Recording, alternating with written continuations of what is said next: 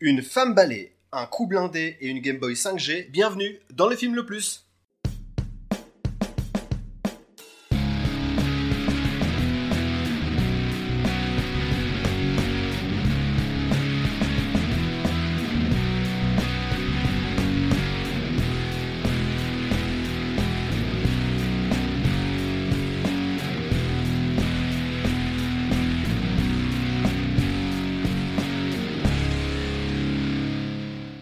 Salut à tous, bienvenue dans le film le plus podcast ciné qui nous permet de découvrir ou de redécouvrir certains films, qu'ils soient bons ou mauvais. Comme d'habitude, je suis accompagné d'Alex, alias Daredevil, on peut dire, pour cet épisode. Pour tes problèmes de vue, hein, évidemment. ouais, salut. Euh, Aurel Batman, hein, pour son côté ténébreux. C'est ça. Et moi-même Wolverine pour la pilosité euh, fournie, disons. Euh, et notre invité, parce que c'est une première, on a un invité dans cette émission, en la personne de François Ray. Salut François. Salut à tous. Salut François. Quel super-héros euh, pourrais-je t'associer? Ah, vous en avez déjà pris euh, des, des très bons. euh, euh, Spider-Man Spider-Man, c'est pas mal. Pour ton, pour ton, pour ton agilité, c'est ça? Ouais, on- ou, ou du moins ce que j'essaie. L'agilité que je- que j'essaye d'avoir, ouais. Peut-être.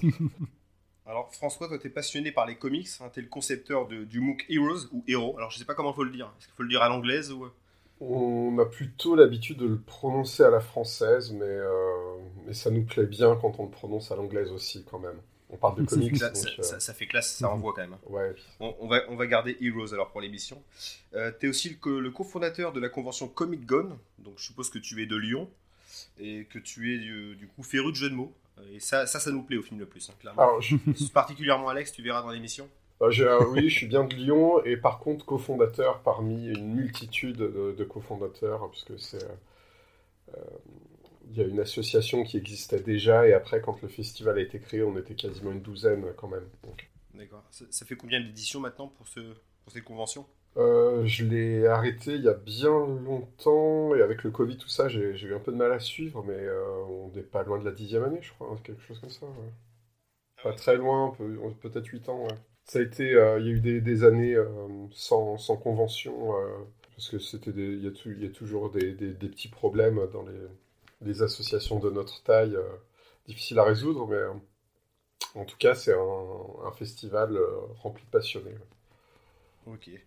Alors, petite chose, hein, François, tu connais pas forcément l'émission. On commence pas notre émission. Chaque émission commence par un top 3. Là, l'épisode portant sur les super-héros, plus spécifiquement sur les super-héroïnes.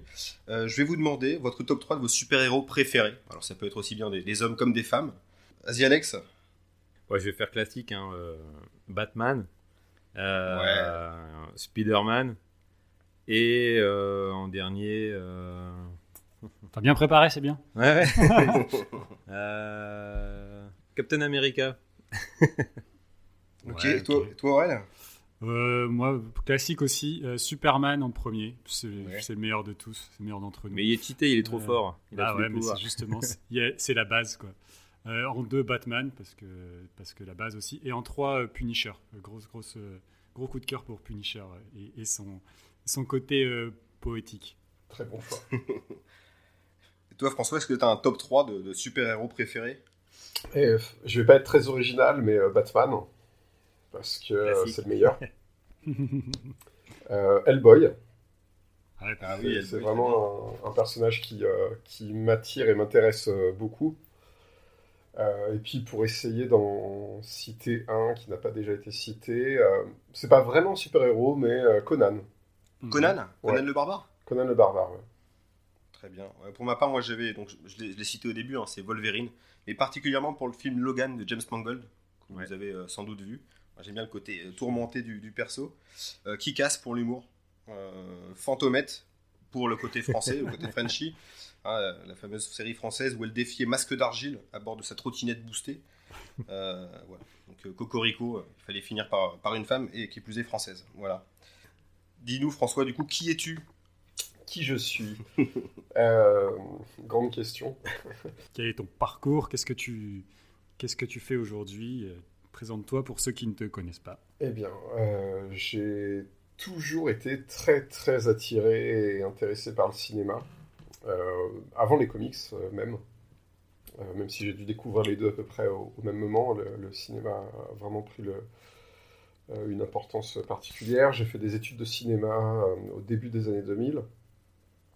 j'ai fait un petit peu de production de documentaires, de concerts. Beaucoup de critiques de films depuis, je dirais, à peu près 2007. et vers le début des années 2010, bah, il y a eu la création de, ce festival, la Comic Gone, à Lyon, et, une sorte d'accélération dans la consommation et euh, l'attention portée aux comics. Donc tu es à la base aussi du MOOC euh, qui, a, qui, a, démarré en quelle année? Alors euh, c'est une commande à la base. En fait, un éditeur est venu nous voir un jour sur le, site, enfin qui n'existe plus, mais qui s'appelait Frenetic Arts. Et en fait, on est venu nous voir pour savoir si on était intéressé pour écrire un livre sur les X-Men. Euh, ça s'est pas, euh, s'est pas fait. Et euh, un peu plus tard, l'éditeur est revenu pour voir si on pourrait, toujours sur les X-Men, faire quelque chose, peut-être sous, sous un format un peu plus allégé, je, dirais. Donc c'est de là qu'on nous a proposé de faire ça sous forme de MOOC.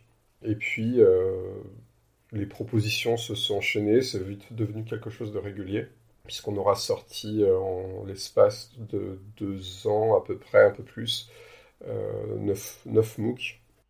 Alors, est-ce que tu peux peut-être euh, est-ce que tu peux peut-être détailler ce qu'est un MOOC? Un MOOC, c'est un format un peu hybride entre un magazine et un livre, c'est-à-dire qu'on va plutôt l'écrire comme on pourrait écrire un livre, sans en plus tenir compte de l'actualité. Donc il n'est pas censé être rattaché comme un magazine pourrait, euh, doit forcément parler des films ou des comics qui sortent euh, au moment de la sortie du magazine. Euh, le MOOC n'a pas cette obligation, même si, d'un point de vue financier, quelque part, on est quand même un petit peu obligé de se coller une actualité pour, pour, vendre, pour mieux vendre les livres derrière. Quand on a écrit sur le Joker, forcément, ben, il y avait le film avec Joaquin Phoenix qui, qui était sorti à ce moment-là. Et alors, la différence avec un livre, c'est que le MOOC va avoir une périodicité. Et la différence avec un magazine, c'est que le, MOOC va rester sur les étalages. Contrairement au magazine qui, le mois suivant, sera retiré pour être remplacé par le suivant. Euh, un MOOC peut rester, euh, là, le numéro 1, euh, qu'on a sorti en mai 2019, est toujours disponible en librairie, par exemple. Et, et tu, vous tirez ça à combien d'exemplaires à peu près? On tire chaque MOOC à 4000 exemplaires. Et comment, comment s'organise du coup le, le MOOC? Euh, C'est il y a une partie, je suppose, avec, avec pas mal d'illustrations? Tu dis que c'est écrit ça comme un livre, mais est-ce qu'il y a comme des chapitrages, des sujets, des, thématiques? Exactement. Euh, on, a un chapitrage par euh, thématique parce que c'est ce qui nous intéresse aussi. En fait, on a eu un peu carte blanche pour tout l'intérieur des, bouquins. on n'avait pas le choix sur les titres, par contre. Donc on devait faire euh, X-Men, les Avengers, Joker, euh, les super-héroïnes. Euh, on n'avait pas le choix des titres. Par contre, on avait carte blanche à l'intérieur et nous, on a décidé d'avoir une approche plutôt thématique que critique, puisqu'on trouvait que ce n'était pas notre rôle non plus de, dire bah, tel film est bon, tel film est mauvais, et puis euh, la plupart des films dont, on va parler, la plupart des comics dont on va parler sont déjà sortis depuis très longtemps, donc euh, ça aurait été un peu euh, pas vraiment. on n'aurait pas été les, mieux placés pour, pour donner notre avis comme ça. Mais on a vraiment une approche thématique et surtout de, une volonté de vulgariser en fait les sujets qu'on va traiter. c'est, on a vraiment une volonté de que quelqu'un qui n'est jamais lu de comics puisse, euh, puisse lire le MOOC et l'apprécier. Puisse y accéder sans souci. Il y a un côté pédagogique. Euh, c'est, le, MOOC, l'expression MOOC aussi, c'est une forme de, formation. Donc euh, j'imagine que. Alors, oui, il, se trouve qu'il y a ce, presque, cette presque homonymie avec le, MOOC formation, mais. j'ai l'impression en tout cas que sur la plupart des d'autres MOOC que je lis, il y, a, quand même toujours cette volonté un peu de, de vulgariser, de ne pas tomber dans, de, de, se la jouer les experts du, sujet, en fait. Euh, je pense que quelqu'un qui va être vraiment très expert euh, sur les X-Men, par exemple, aura peut-être pas forcément d'intérêt euh, à le lire et n'apprendra peut-être pas grand-chose. mais j'espère en tout cas qu'il pourra prendre du, plaisir tout de même à la lecture.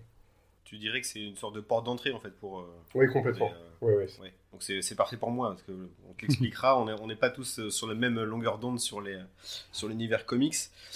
du coup, en fait, sur ces MOOC, tu fais côtoyer aussi bien le, le cinéma et, le, et, les comics. C'est les, deux, les deux univers cohabitent. Quoi. En fait, l'équipe que, que j'ai réunie au début, euh, on est quand même très orienté ciné. Euh, et euh, on avait cette envie de ne pas parler que des comics. Ça a été discuté en début, ça aurait pu être une possibilité. mais on avait cette volonté quand même de, parler des films et des séries. et justement d'être à cette frontière de, mise en relation en fait entre les différents, les différents formats en fait, d'expliquer peut-être eh euh, que telle, telle saga en comics a inspiré tel film, et de la même façon, tel film a pu inspirer certains comics derrière. Donc essayer de faire ce pont à chaque fois entre, les, entre euh, toutes, toutes, les histoires, tout, tout support confondu. Et tu parles justement de ton équipe, euh, ton équipe d'Avengers hein, pour, pour l'écriture. tu peux nous le présenter. Je sais qu'il y a notre connaissance commune, Alexandre Poncet, qui, qui écrit régulièrement. Est-ce que tu veux peut-être nous le présenter un peu tous euh, donc le premier membre de l'équipe, c'est en effet euh, Alexandre Poncet, puisque euh, c'est le, le boss de, de, Frenetic Arts, donc c'est lui. C'est le Nick Fury un petit peu. C'est le, le, Nick Fury et, et Captain America de, de, Frenetic Arts. donc c'est lui qu'on est venu, que l'éditeur, Inis Edition, est venu chercher pour, pour lui proposer euh, d'écrire un livre sur les X-Men, en tout cas, soit qu'il l'écrive lui, soit qu'il mette une équipe euh, sur, euh, sur l'affaire. À cette époque-là, j'étais le seul rédacteur qui, pouvait s'en occuper.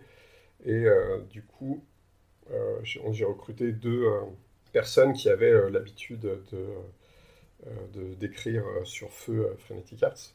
Donc quelqu'un qui s'appelle Henri Delecroix, qui lui très spécialisé sur la musique. c'est un, au quotidien, c'est un prof de dessin, euh, donc il a, il a une approche artistique aussi pour les, euh, pour, le, pour les comics, mais euh, c'est un grand expert en, musique de film.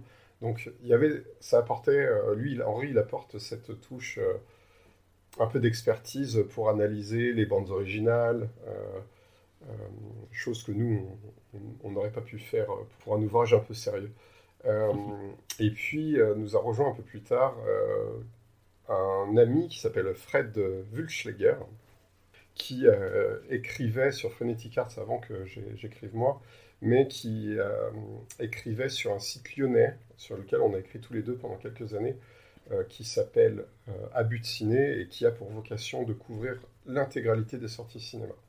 Donc c'est quelqu'un qui sait, qui sait très bien écrire et dès que il a eu la possibilité de bah, l'engager en fait dans cette dans cette aventure, euh, il a pu nous rejoindre et, euh, tout s'est passé parfaitement avec euh, cette petite bande. et puis progressivement, Alexandre a pu nous laisser un peu plus de, de liberté en voyant qu'on arrivait à, gérer la chose. dans un but de ciné, c'était plus de l'analyse et, et, de la, critique peut-être? De ciné, c'était un site. la volonté première, c'était que de la critique. Et puis après, chacun a pu apporter un peu sa sauce, dire bah, moi j'aimerais bien faire de l'analyse, moi, j'aimerais bien faire des portraits d'artistes. Euh, et euh, c'est un site qui a une, qui a plutôt, qui fonctionne plutôt bien sur le, sur la ville de Lyon. bon, en France aussi, mais c'est un site qui a vraiment une identité lyonnaise. puisque je pense que l'intégralité des rédacteurs qui écrivent dessus, nous on n'y écrit plus depuis 10 ans quasiment, l'intégralité des rédacteurs qui écrivent dessus est lyonnaise. Et tu, disais que tu écrivais des critiques depuis, depuis longtemps. Aujourd'hui, tu continues d'écrire des critiques de films? Aujourd'hui, non, parce que j'ai pas. En fait, tout simplement, j'ai plus de support pour, euh, pour ça. Mm. Euh, et puis, l'écriture des, des MOOC a pris. Euh, en fait, occupe bien mon créneau pour, pour l'écriture le soir après le boulot. mais la, la, en fait, l'aventure MOOC a permis de, de, de créer une confiance avec l'éditeur et on espère dans les prochains mois euh, pouvoir sortir des ouvrages euh, sur lesquels on aura décidé des titres et de, aussi d'avoir une orientation un peu plus cinéma que, comics. On va, on va aller un peu plus maintenant sur les, sur les comics à proprement parler et de, savoir un petit peu euh, bah, comment toi, euh, comment t'es tombé dedans déjà. Quels sont tes premiers émois, tes premiers souvenirs de, de, de, comic books et puis de savoir comment ça a évolué et quel avis tu portes aujourd'hui sur, le, sur ce type d'ouvrage. Bah, je, pense que je dois être un peu plus vieux que, que toute l'équipe là aujourd'hui. Pas de grand chose. Euh, je, je pense comme beaucoup de, de, personnes, peut-être de ma génération, euh, euh, j'ai découvert ça dans les années 80, à la fois en regardant les cassettes de Superman. je me souviens que j'ai vu, je, crois, je pense que le premier film de super-héros que j'ai dû voir au cinéma, ça devait être Superman 4. Je me suis fait oh, super. Qui est, qui est sorti en 87. Euh, qui est euh, un chef-d'œuvre euh, la Canon, bien sûr. et je pense que la, première chose qui m'a attiré dans le monde du comics, c'est plutôt des jouets. Il y avait une gamme de jouets qui, sur les, les, guerres secrètes dans les années 80 avec Spider-Man, Captain America. il y avait le Docteur Octopus aussi, il me semble. c'est ça qui m'a attiré vers ces personnages un peu colorés avec des costumes. Euh, et puis après, euh, au cours des années 90, j'ai feuilleté un peu de Spider-Man, de X-Men, euh, et je m'y suis vraiment mis au début des années 2000, où je suis tombé sur un comic shop à Lyon qui était très bien fourni et qui, bah, qui permettait d'accéder d'accéder à plein de, comics américains avant que ça devienne facile de les commander sur Internet, en fait, tout mmh. simplement. C'est ça. Mais j'ai pas baigné comme certaines personnes dans les publications françaises. Euh, c'est pas ça qui m'a amené. Euh. Ouais, ce qui était Strange, tout ça, c'est pas. Euh, bah, en fait, étrangement, les couvertures m'attiraient pas et du coup, j'en ai, j'en ai feuilleté, hein, j'en ai lu, mais c'est pas ça qui a fait que je me suis plongé, je me suis plongé dedans. C'était plutôt les jouets, un peu de comics américains et les films aussi avec Batman ou euh, ou la série animée Batman aussi. Ouais, j'allais dire, ouais. je pense que ça, c'est quelque chose. Ça, c'est euh, un choc. C'est ouais, pour, pour nous, alors nous, on a, effectivement, on est un peu plus jeune, mais on a grandi. Euh, je parle, en tout cas, je suis sûr pour Alex et moi, c'est vrai, mais. Ouais, c'est notre, époque aussi. Ouais, la série Batman, c'est vraiment, c'est ce qui a fait la base aussi de, de, la connaissance du, de ce monde-là, de, des méchants de DC Comics, de Batman, et c'est, ça a été hyper important, et c'est je suis d'ailleurs en train de le faire découvrir à mon fils de 5 ans aujourd'hui. Cette série, c'est. J'ai l'impression qu'on a plus été exposé aux, personnages justement d'ici, comme tu dis, qu'au Marvel au départ. En tout cas, euh, moi, mon point d'entrée, moi, Marvel, j'ai découvert que sur le tard, avec les adaptations de Spider-Man, de d'Iron Man. Euh, clairement, je pense que tu, poses la question euh, à, quelqu'un. Madame Michu, tu lui demandes un super-héros. je pense qu'elle va. Enfin, en tout cas, avant, elle t'aurait cité spontanément Superman ou Batman. Euh, que Iron Man, avant que ce soit un succès comme ça au cinéma, c'était pas non plus euh, pour moi. C'était pas le héros le plus connu de, de Marvel, c'était Spider-Man euh, qui a toujours été. Oui, aussi, ouais. Aussi parce qu'il y a eu des adaptations séries télé qui sont venues mm. jusque chez nous, quoi. Il y, a, y, a, quelque chose qui a joué, c'est que Marvel, ils ont eu de, depuis les années 80 de gros gros problèmes de, de droits. Les droits étaient chez des gens complètement incompétents. donc les films soit n'existaient pas, soit sortaient dans, dans, dans, un anonymat absolu. On, un peu nanardesque. là euh. facilement des, des, des, photos où Captain America ou Spider-Man on ressemble à rien du tout. Euh, alors que chez DC, bah, il y avait Superman qui avait déjà un peu ouvert la voie, il y a eu Batman de, Tim Burton où c'était des budgets pas possibles et, euh, et, du coup il y avait une grosse, il y avait un, un, très gros engouement derrière et là la série animée Batman a, a mis, a, a, mis tout le monde d'accord. C'est clair. Et euh, tu lis encore, tu lis beaucoup de comics aujourd'hui? J'en lis beaucoup moins, honnêtement, euh, mais, mais j'en lis régulièrement. Il y a des séries que tu suis euh, vraiment Non, par contre, c'est une des choses que j'ai un peu changé, c'est que je suis plus trop dans l'actualité et je suis plus dans, sauf si besoin pour traiter d'un sujet, mais je suis plus dans les, me replonger dans les valeurs sûres ou, voilà. et puis j'aime bien avoir une certaine quantité de pages à lire d'avance plutôt que d'attendre euh, tous les mois. L'histoire soit prête, quoi. C'est quoi ton dernier gros choc, là, ou ton dernier euh, bon souvenir de, lecture, comme ça? Mon dernier bon souvenir de lecture, c'est il y a quelques mois quand je me suis refait l'intégrale du. on pourrait appeler ça le Hellboyverse, ou de, mm. tout Hellboy, tout ce que Mignolia et les autres ont fait dessus. ça m'a pris 3 ou 4 mois. Et, c'était ah, assez sympa. C'est vraiment un univers dans lequel j'aimerais plonger celui-là. Hellboy, ouais. Ouais, ouais, ouais. Et est-ce que, je sais pas, si euh, des, univers comme celui de Watchmen t'ont plu également? Bah, C'est plus roman graphique que comics, mais euh, est-ce que c'est des, des, choses dans lesquelles enfin, vous êtes amené à parler dans le, dans le MOOC? Il y, a, il, y a un, il y, a, un numéro dédié. Il y a un numéro dédié On a, on a fait un numéro dédié, mais euh, c'était un numéro qu'on a, adoré écrire, parce que ouais, on, est, on est tous fans de Watchmen, c'est un peu une pierre angulaire dans, le, hmm. dans, dans, dans, les comics des années 80 plus politique aussi. Euh. Ouais, ouais, très politique et puis euh, sans beaucoup de. Sans... c'est une histoire qui fait pas beaucoup de concessions aussi. Ça, c'est. C'était important de montrer, euh, je trouve, enfin, de parler d'un comics qui, qui a réussi à, avoir du succès sans, sans, faire énormément de compromis. Et, et du coup, sur la, la, transposition au cinéma, justement, est-ce que tu as des films films de super-héros, films d'adaptation de comics ou non, hein, qui, te, qui, sont parmi tes, tes films préférés enfin, oui, J'adore euh, Watchmen déjà. Ah. Tu es quelqu'un de bien alors. Ouais, de, Snyder. Mais je suis, je suis euh, fan de Zack Snyder. Ah, est-ce que tu vois ce qu'il y a derrière moi, François, ou pas? C'est un poster de Sucker Punch. Ah, d'accord. Dans, dans, ma salle à manger. J'allais dire que c'est peut-être son plus mauvais, mais. Euh, On n'arrête pas de lui dire. Merci François. ah, j'adore. Mais non, non, j'adore Watchmen, euh, j'adore Spider-Man 2 de Sam Raimi. Dans les films du MCU, je suis pas. Étrangement, je suis pas fan. Euh, je suis pas un grand fan du MCU.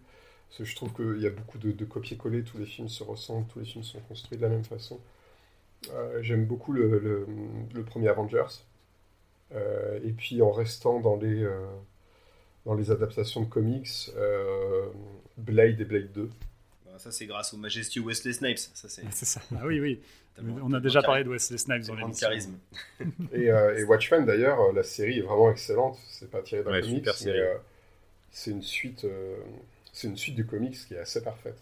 Ouais. ouais. Et heureusement qu'ils n'ont pas partir sur une saison 2 et tout ça. Oui, La, suffit, la saison 1 se suffit à elle-même et vraiment c'est super, super bien. Ouais, j'espère qu'ils resteront là-dessus. Mm. Je pense que le projet c'était de repartir aussi sur une toute autre histoire parce qu'en fait, si j'ai bien compris, les, concepteurs euh, font une sorte de, de, de, fan. Euh, d'une histoire de fans, ils partent dans leur univers à eux, donc s'ils avaient fait une deuxième saison, ça aurait été une histoire complètement différente sur la base de l'univers Watchmen. Ouais, exactement. Pourquoi pas euh, mais euh, oui, ce sera difficile de, faire mieux forcément et il faut savoir s'arrêter au, bon moment.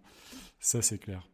Mais en tout cas, euh, on a eu beaucoup de débats sur les films de super-héros, en fait. Donc, euh, pour t'expliquer un petit peu, Pierre n'est pas forcément du tout dans l'univers. Lui, il subit un peu ça, alors qu'Alex est très penché sur le, sur le MCU.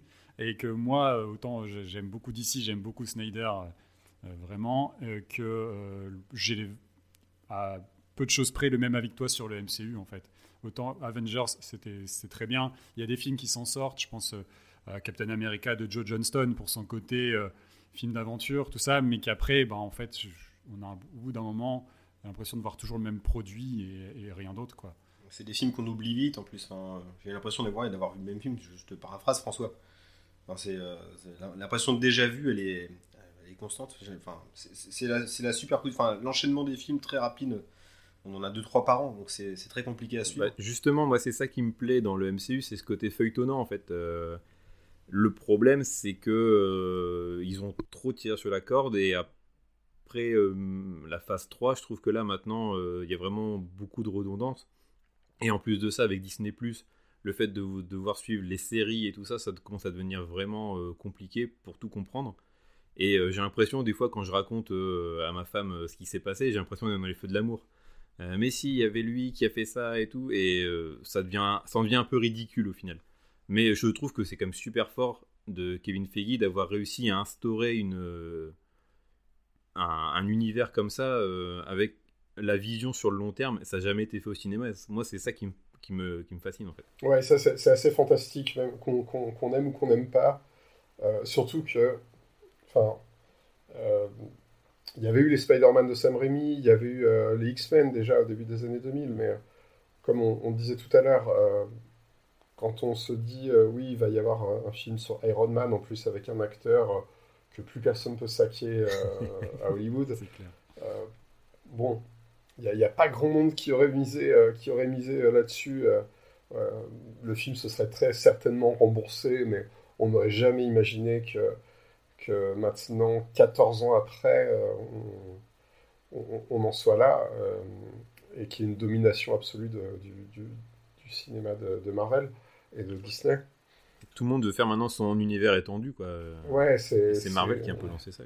C'est assez fantastique. Et puis, autant il y, a des choses qui me dérangent, la, porosité entre les, entre les différents formats, que tu sois obligé de suivre des séries euh, entre, entre deux films que tu vas regarder même que certains films n'aient pas une vraie fin, et que tu sois obligé d'aller mm. voir la suite euh, euh, pour, pour avoir l'histoire complète, c'est pas quelque chose que je, dont je suis très fan, mais il faut reconnaître qu'ils enfin, maîtrisent, ils maîtrisent leur sujet. Alors après, c'est vrai que tous les films se ressemblent. Euh, c'est souvent des origin story. Mm. le méchant va être un proche du héros, et puis à la fin, ça va être à qui fera la plus grosse explosion dans, son film, mais, en même temps, euh, c'est ce qu'on retrouvait déjà un peu dans les comics euh, la plupart du temps. Mm. Un Spider-Man ressemblait à un Spider-Man, euh, que ce soit en papier ou en film. Oui, mais c'est quelque chose qui est adapté au format aussi, à un moment donné. Et en fait, le, le, souci que ça a généré malgré tout, c'est que finalement, les gens vont peut-être moins au cinéma et ne vont plus voir que ça, et que ça laisse plus de place aux autres, en fait et que ça laisse moins de place à la créativité sur grand écran. Alors après, il y a les plateformes de SVOD, etc., qui sont là pour, pour compenser, mais je pense que du coup, ben, il y a une partie de, des réalisateurs qui, perdent leur public euh, parce qu'il n'y a plus de place pour eux, en fait. Et ça, je trouve que c'est dommage. Il y, a, à la fois plus de place, et puis euh, tu, peux comprendre que euh, quand le mec va au ciné deux fois par an parce qu'il il va devoir payer sa place 12 balles, bah, il a envie de voir une méga explosion et des effets spéciaux de partout, euh, plutôt que d'aller voir un, film qui serait meilleur, mais qui se dira bon bah j'attendrai qu'il passe à la télé. Exactement. Et puis du, et puis du côté des producteurs, le fait que bah, l'univers Marvel rapporte tellement d'argent que ça incite pas forcément à la prise de risque. Pour le coup, là, c'est euh, une, une, mise, euh, c'est une mise vite rentabilisée. Donc beaucoup, bah, on verra avec le prochain Batman de Matt Reeves si, euh, si lui a, aussi fait des concessions pour se rapprocher de ce genre de truc. J'en ai pas l'impression au vu des, premières images. Tant mieux d'ailleurs. on, saluera si c'est vraiment bon. Non, mais c'est vrai qu'après, pour avoir des euh, propositions intéressantes, il y en a certains qui passent justement par ce, par ce type de film-là. Tu parlais de Logan, c'est un bon exemple. Euh, tu as quand même une vision d'auteur sur, sur une, une franchise. Et bon, tu as quand même quelques petites exceptions, euh, en dehors un peu du MCU, mais euh, qui, sont, euh, qui sont assez rafraîchissantes quand même, quoi, heureusement. C'est vrai, mais et en même temps, tu payes Logan. Il y a quoi Il y a peut-être, si, on, si on mélange les films X-Men et les films Wolverine et les films sur les jeunes X-Men, il y a peut-être 7 ou 8 films X-Men avant, quoi. Ah tu dois attendre 6-7 films pour avoir un film comme ça. Alors que j'adore vraiment Logan, c'est vraiment un excellent film, mais je, trouve que le, minimum avec les artistes qui, sont à Hollywood et, les budgets qui existent, pour moi, ça devrait être la norme, en fait, Logan. On devrait avoir des Logan à chaque fois. Hmm. Oui, c'est clair. Bah, c'est le problème du MCU qui font croire qu'ils mettent un auteur euh, à la tête du film, et au final, euh, il est bouffé par, euh, par les producteurs et par le cahier des charges. oui. comme là, par exemple, on voit le dernier Sam Raimi là, pour Doctor Strange 2. Quand on voit la bande-annonce, on se demande où il est Sam Raimi. Il y en a quelques-uns qui ont un peu réussi, comme c'est James Gunn qui a le plus pour moi réussi à instaurer son univers et qui a réussi à imposer un peu le style visuel à l'ensemble du MCU euh, avec le premier Gardien des Galaxies. Euh, mais à part lui, c'est vrai que. Ouais, mais tu vois, on se prive, on s'est privé d'un Edgar Wright parce qu'il rentrait pas dans le moule, quoi. Et c'est dommage. Ça aurait donné tout, tout autre film que, que ce qu'a été Ant-Man, quoi. Oui, carrément. D'ailleurs, il y avait. Euh, au début, j'avais l'impression que chez Marvel, on allait plutôt chercher les auteurs pour leur nom, en disant regardez, euh, Kenneth Branagh va réaliser un film. Je dis waouh, le mec qui fait des, films euh, sur Shakespeare, il va réaliser Thor, et en fait, euh, c'est une bouse absolue. et lui, si ça se trouve, il n'a pas eu de, aucune liberté dans, aucune liberté artistique en fait, mais ça faisait classe de mettre son nom sur l'affiche. Donc c'est ça. Ouais, c'est ça le problème. il, est en train justement de, de, souiller l'œuvre d'Agatha Christie avec ces deux derniers insatiables Kenneth Branagh. C'est ça. Bon, euh, on va entrer peut-être dans le vif de notre sujet, puisque l'épisode va sortir le 9 mars, soit le lendemain de la journée de la femme. Donc, euh, euh, notre épisode est un peu orienté. On va s'intéresser vraiment aux adaptations ciné des super-héros féminins. et donc, on va essayer d'en parler dans un premier temps avec toi. donc, les super-héroïnes, toi qui avais fait donc un numéro de, héros euh, à ce sujet-là. Euh, est-ce que tu as un peu les origines euh, déjà sur papier, les premières, à quel moment c'est apparu comment, comment se sont développés et comment sont, sont représentés ces personnages-là au début en tout cas Au début, même maintenant, je, trouve qu'elles ne sont pas encore très très bien représentées. du moins pas à l'égal des, des, personnages masculins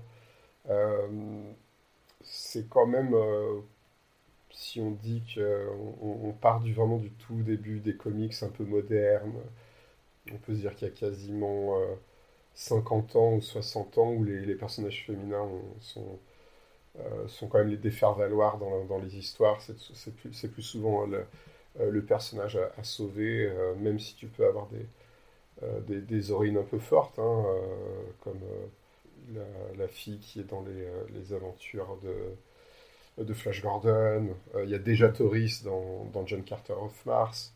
Euh, c'est des personnages un peu. Il, existe des personnages forts, Red Sonja avec Conan, mais c'est quand même, elles sont quand même souvent dans l'ombre, dans l'ombre du héros. pour moi, il y a une période un peu clé, c'est l'arrivée de Chris Claremont sur les X-Men, fin des années 70, début des années 80.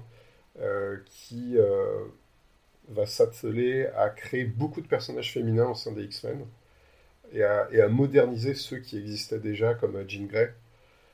Euh, donc Chris Claremont, c'est un auteur qui a vraiment beaucoup, je trouve, un des premiers qui a beaucoup œuvré pour mettre les personnages féminins sur le devant de la scène. les faire l'égal des autres X-Men et voir de, les rendre même plus importants que des X-Men qui existaient déjà dans l'équipe.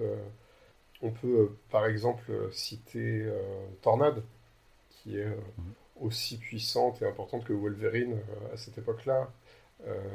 le personnage de Rogue, Malicia aussi, c'est lui qui l'a créé. il a vraiment créé une multitude de personnages féminins très importants. après, je trouve qu'il y a quand même un gros vide au moment où il quitte la série. on, va, on va avoir, même si c'est une période qualitativement qui est quand même pas terrible chez, tous les éditeurs, pendant les toutes les années 90, jusqu'au début des années 2000. La, balance s'inverse à nouveau, c'est les personnages masculins qui vont être sur le devant de la scène. Euh, dans les années 90, il y a chez Image Comics, euh, on trouve beaucoup de, persos féminins pareil, qui sont créés, euh, comme Witchblade ou Phazon. Qui sont des personnages aussi hyper sexualisés. Mais, en, même, temps, les personnages masculins sont hyper sexualisés chez Image aussi dans l'univers de l'image, les gens moches n'existent pas, hein. les gens normaux n'existent pas. Tout le monde est super beau, donc c'est vrai qu'on leur a souvent reproché ça, euh, d'avoir euh, euh, des héroïnes à moitié à poil sur les couvertures et dans, leurs aventures avec les, vêtements qui vont se déchirer très facilement. Mais les mecs sont pareils, hein, ils sont tout le temps torse-poil. Ou, voilà. Donc c'est, je, pense qu'on peut dire un partout à balle au centre. c'est ça. Ce qui, est, ce qui est drôle parce que de, mémoire, l'adaptation euh, euh, donc euh, incarnée de Witchblade était très prude, quoi. Ça, n'avait rien à voir. C'était un téléfilm ou une série télé. Ouais, c'était un téléfilm, ouais. Je crois que c'était une actrice qui jouait, qui devait interpréter Lara Croft avant, avant que ce soit Angelina Jolie. Je, je suis D'accord. et si on fait un saut dans le temps, on va dire jusqu'à MeToo, bah, forcément, les personnages féminins euh, ont regagné un peu d'importance, mais euh, euh, la grande question, c'est que est-ce que c'est est-ce que c'est opportuniste ou est-ce qu'il y a une vraie volonté derrière de, leur donner de la place? Je pense pas que. Enfin, je, je penche, je penche pour la, première réponse la plupart du temps quand même. Oui, bien sûr. Bien sûr, mais en même temps, ça permet, malgré tout, qu'il y ait quelque chose qui se passe. Quoi. Il faut en passer par là, il y a, toujours cet aspect-là, c'est forcément opportuniste, mais euh, ben, je veux dire, il faut sauter sur l'occasion, quoi. Et ça permet de, les mettre en avant, euh, euh, et, heureusement de, rééquilibrer, en fait. C'est toujours pareil, c'est qu'on a été tellement bas pendant longtemps, que là, on en fait un peu, toujours un peu trop, et à un moment donné, j'ose espérer que la balance s'équilibre et qu'on retombe sur euh, quelque chose de, de, normal. Et il faut, il faut changer les, mœurs, il faut changer euh, la manière de penser des gens, les attentes des personnes aussi. Donc euh, on, doit en passer par là, mais clairement, il y a ce côté-là, on veut se racheter bonne, une bonne conscience aujourd'hui. Et, et, et, puis, ben, c'est ce, qui, ce qui marche également. Donc on, on, suit Go with the flow. Quoi. C'est on, suit euh, là où le vent nous-mêmes. Euh.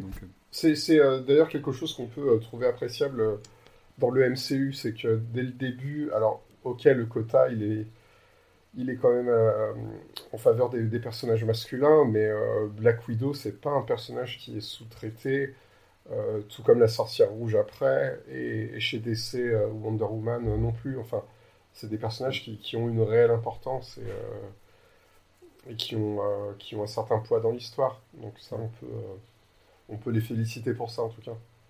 Oui, d'ailleurs, les, personnages que tu cites, Black Widow et Wonder Woman, même sur, dans les BD, je pense que ça fait partie des premières qui ont eu aussi des aventures indépendantes et qui ont eu... Euh, qui ont été un peu mises sur le devant de, l'affiche. Sur Black Widow, dans le MCU, je suis un peu plus mesuré, moi perso, parce que je trouve que... Il y a beaucoup de plans un oui, peu bah, il y a sexualisés.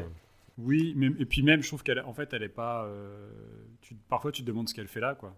Et, euh, clairement, le, dernier Avengers, sa mort, tout le monde s'en fout. C'est aussi très. Euh, ça, ça, ça, prouve un peu quelque chose, quoi. Ouais, c'est les fans qui ont dû pousser pour qu'il y ait un film sur, qui soit fait sur elle, quoi, par la suite. Parce que sa mort n'avait pas été assez prise en compte. Mais, ouais, je, je, sais pas trop pour ça. Je sais pas trop, c'est comme le, Snyder Cut, franchement, l'influence des fans. Euh, peut-être qu'on en fait un peu des tonnes dessus, mais euh, que. Je sais pas si un hashtag peut euh, réellement créer le fait qu'un studio va dépenser des centaines de millions de dollars pour, pour, pour, pour, faire un film. c'est vrai, c'est vrai que oui, son personnage aurait pu être. mieux, mieux traité sur la fin, mais il était peut-être déjà remplacé par d'autres personnages féminins en fait. Mm. Il y avait la sorcière rouge, il y a Gamora, euh, on lui avait déjà succédé, d'autres personnages lui avaient déjà succédé. On en vient d'ailleurs à une scène qui a, qui a beaucoup fait parler dans, dans Avengers, c'est cette fameuse justement, euh, c'est, comment, on dit, une team-up avec euh, tous les personnages féminins. moi, mon avis, quand j'ai vu le film, j'ai rigolé. Je me suis dit, ok, ah, ils ont fait leur plan de 3 secondes. on est, ouais, on est là, hashtag Ils ont coché la case, Ils ont coché la case, ils ont coché vraiment euh, une note, un post-it, et puis c'était fini. Ça ne sert à rien. Et euh, il y a eu beaucoup de débats là-dessus. Et, euh, et, en fait, à un moment donné, on, disait ceux qui n'ont pas aimé cette scène sont forcément misogynes. Et non, en fait, justement, je trouve que.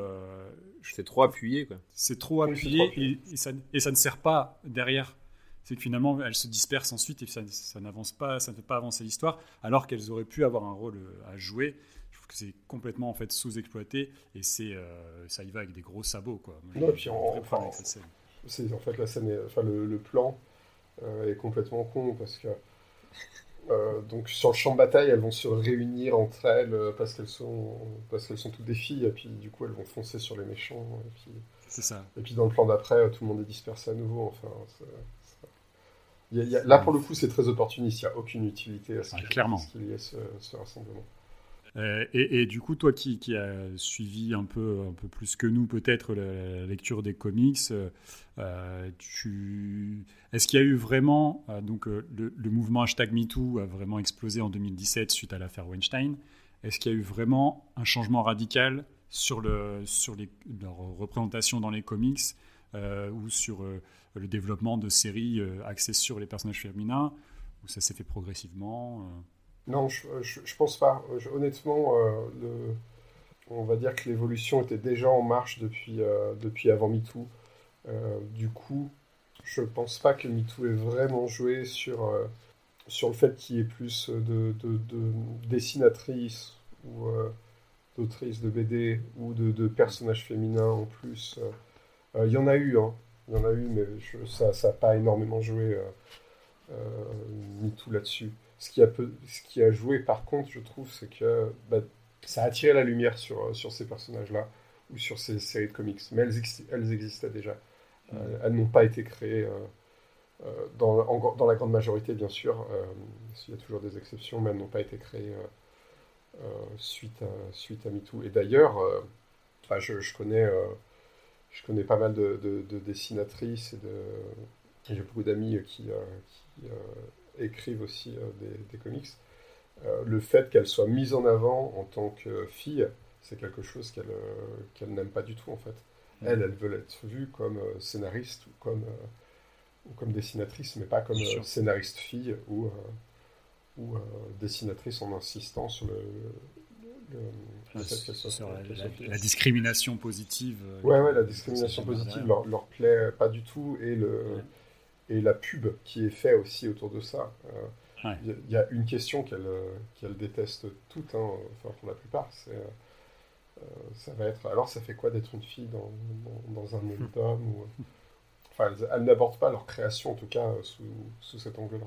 Ce qui va nous amener ensuite, donc là on a parlé du papier, on va, on va continuer sur, euh, sur le cinéma, où là euh, c'est quand même beaucoup, beaucoup moins fourni.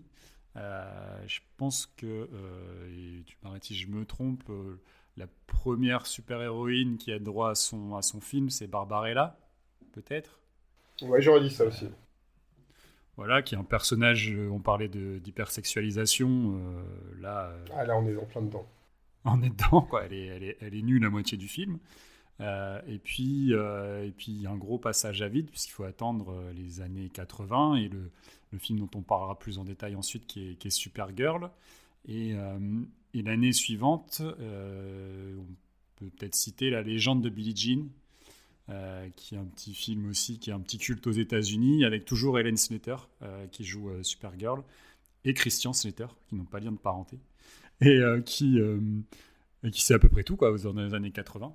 Et ça, reste des films mineurs hein, quand même. Ah, oui, oui, clairement.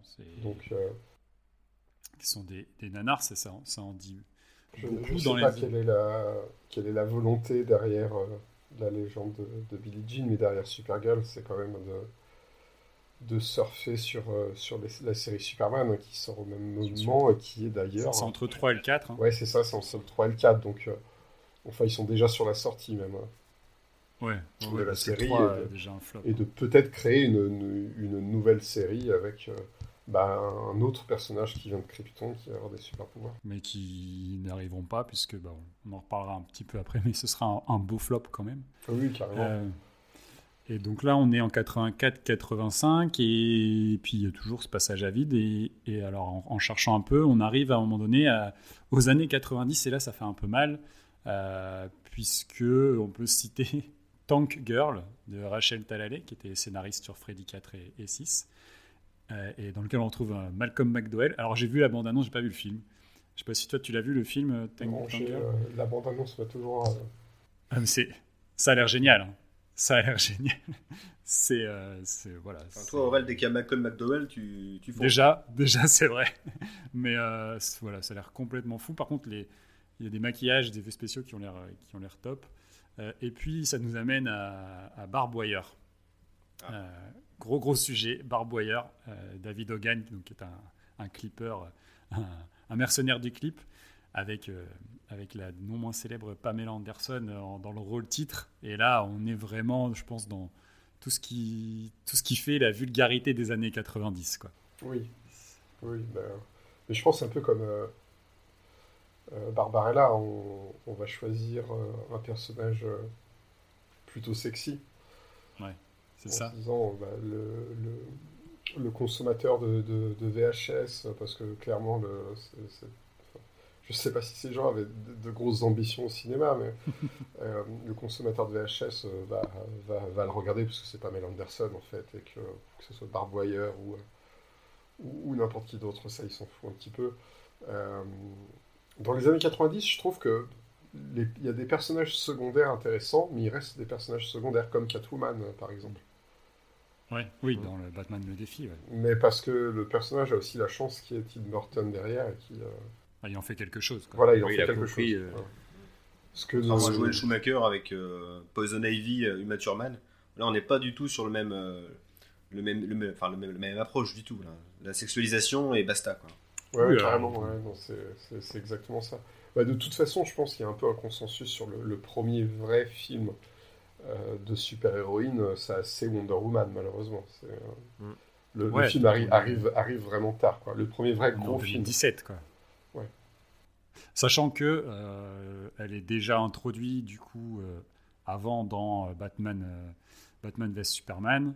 Et je trouve que elle est vraiment plus importante encore dans Batman vs Superman et elle est beaucoup plus iconisée et euh, ça dégage ce sentiment de puissance et de force euh, dans le Batman vs Superman plus que dans son propre film à elle, euh, que je trouve n'est pas complètement raté, mais n'est pas une, grande réussite parce que on lui fait un love interest. On tombe limite un petit peu justement dans le cliché de, de l'amourette et du coup de, du personnage qui va faire des choix irrationnels par amour il y a ce côté-là qui me dérange un petit peu. Je sais pas, je sais pas ce que tu en penses, toi. Ouais, mais pour autant, euh, toute euh, la love story, elle est quand même pas traitée euh, de, façon très conventionnelle. Enfin, elle a quand même un peu le dessus de, sur, sur le personnage qui est joué par Chris Pine. et surtout, elle est, elle est jamais. alors que, enfin, c'est quand même. Il faut dire les choses. C'est quand même Gal Gadot en tenue de Wonder Woman, donc on peut dire la, capacité à avoir un personnage sexy euh, se, pose et euh, elle, est, elle est jamais filmée en étant sexualisée ou autre en fait. Non, non, non, c'est que c'est une Amazon, de toute façon dans les BD elle est représentée euh, de cette manière-là et ça n'empêche pas qu'elle soit vraiment iconisée comme une guerrière plus que comme un personnage sexy quoi. Bah, d'ailleurs, il y, y, a un plan qui est très intéressant dans Wonder Woman, c'est dans la bataille des tranchées où euh, n'importe quel réalisateur aurait euh, l'aurait filmé en train de sortir de la tranchée, mais l'aurait filmé de derrière, pour certaines raisons. Euh, alors que là, elle est filmée de devant, et du coup, elle a une position très, très agressive et, et très, et, très guerrière, justement. Donc c'est la guerrière plus que la plus que l'Amazon sexy, en fait, qu'on oui. qu'on représente. Ouais, et de toute façon, ça, tu dis, ça marque vraiment un changement, puisque toute façon, avant, il y, a, le film dont on va reparler aussi ensuite, qui est Catwoman. Il y avait Electra. J'avais dit, on peut citer ma super ex d'Ivan Reitman euh, pour le côté un peu super-héros, mais euh, on, en est quand même loin. Et après, par contre, il y a quand même une, je dire, une légère accélération, parce que 2019, euh, on a quand même Dark Phoenix qui sort, qui met l'accent sur un personnage féminin de, de chez X-Men, Captain Marvel.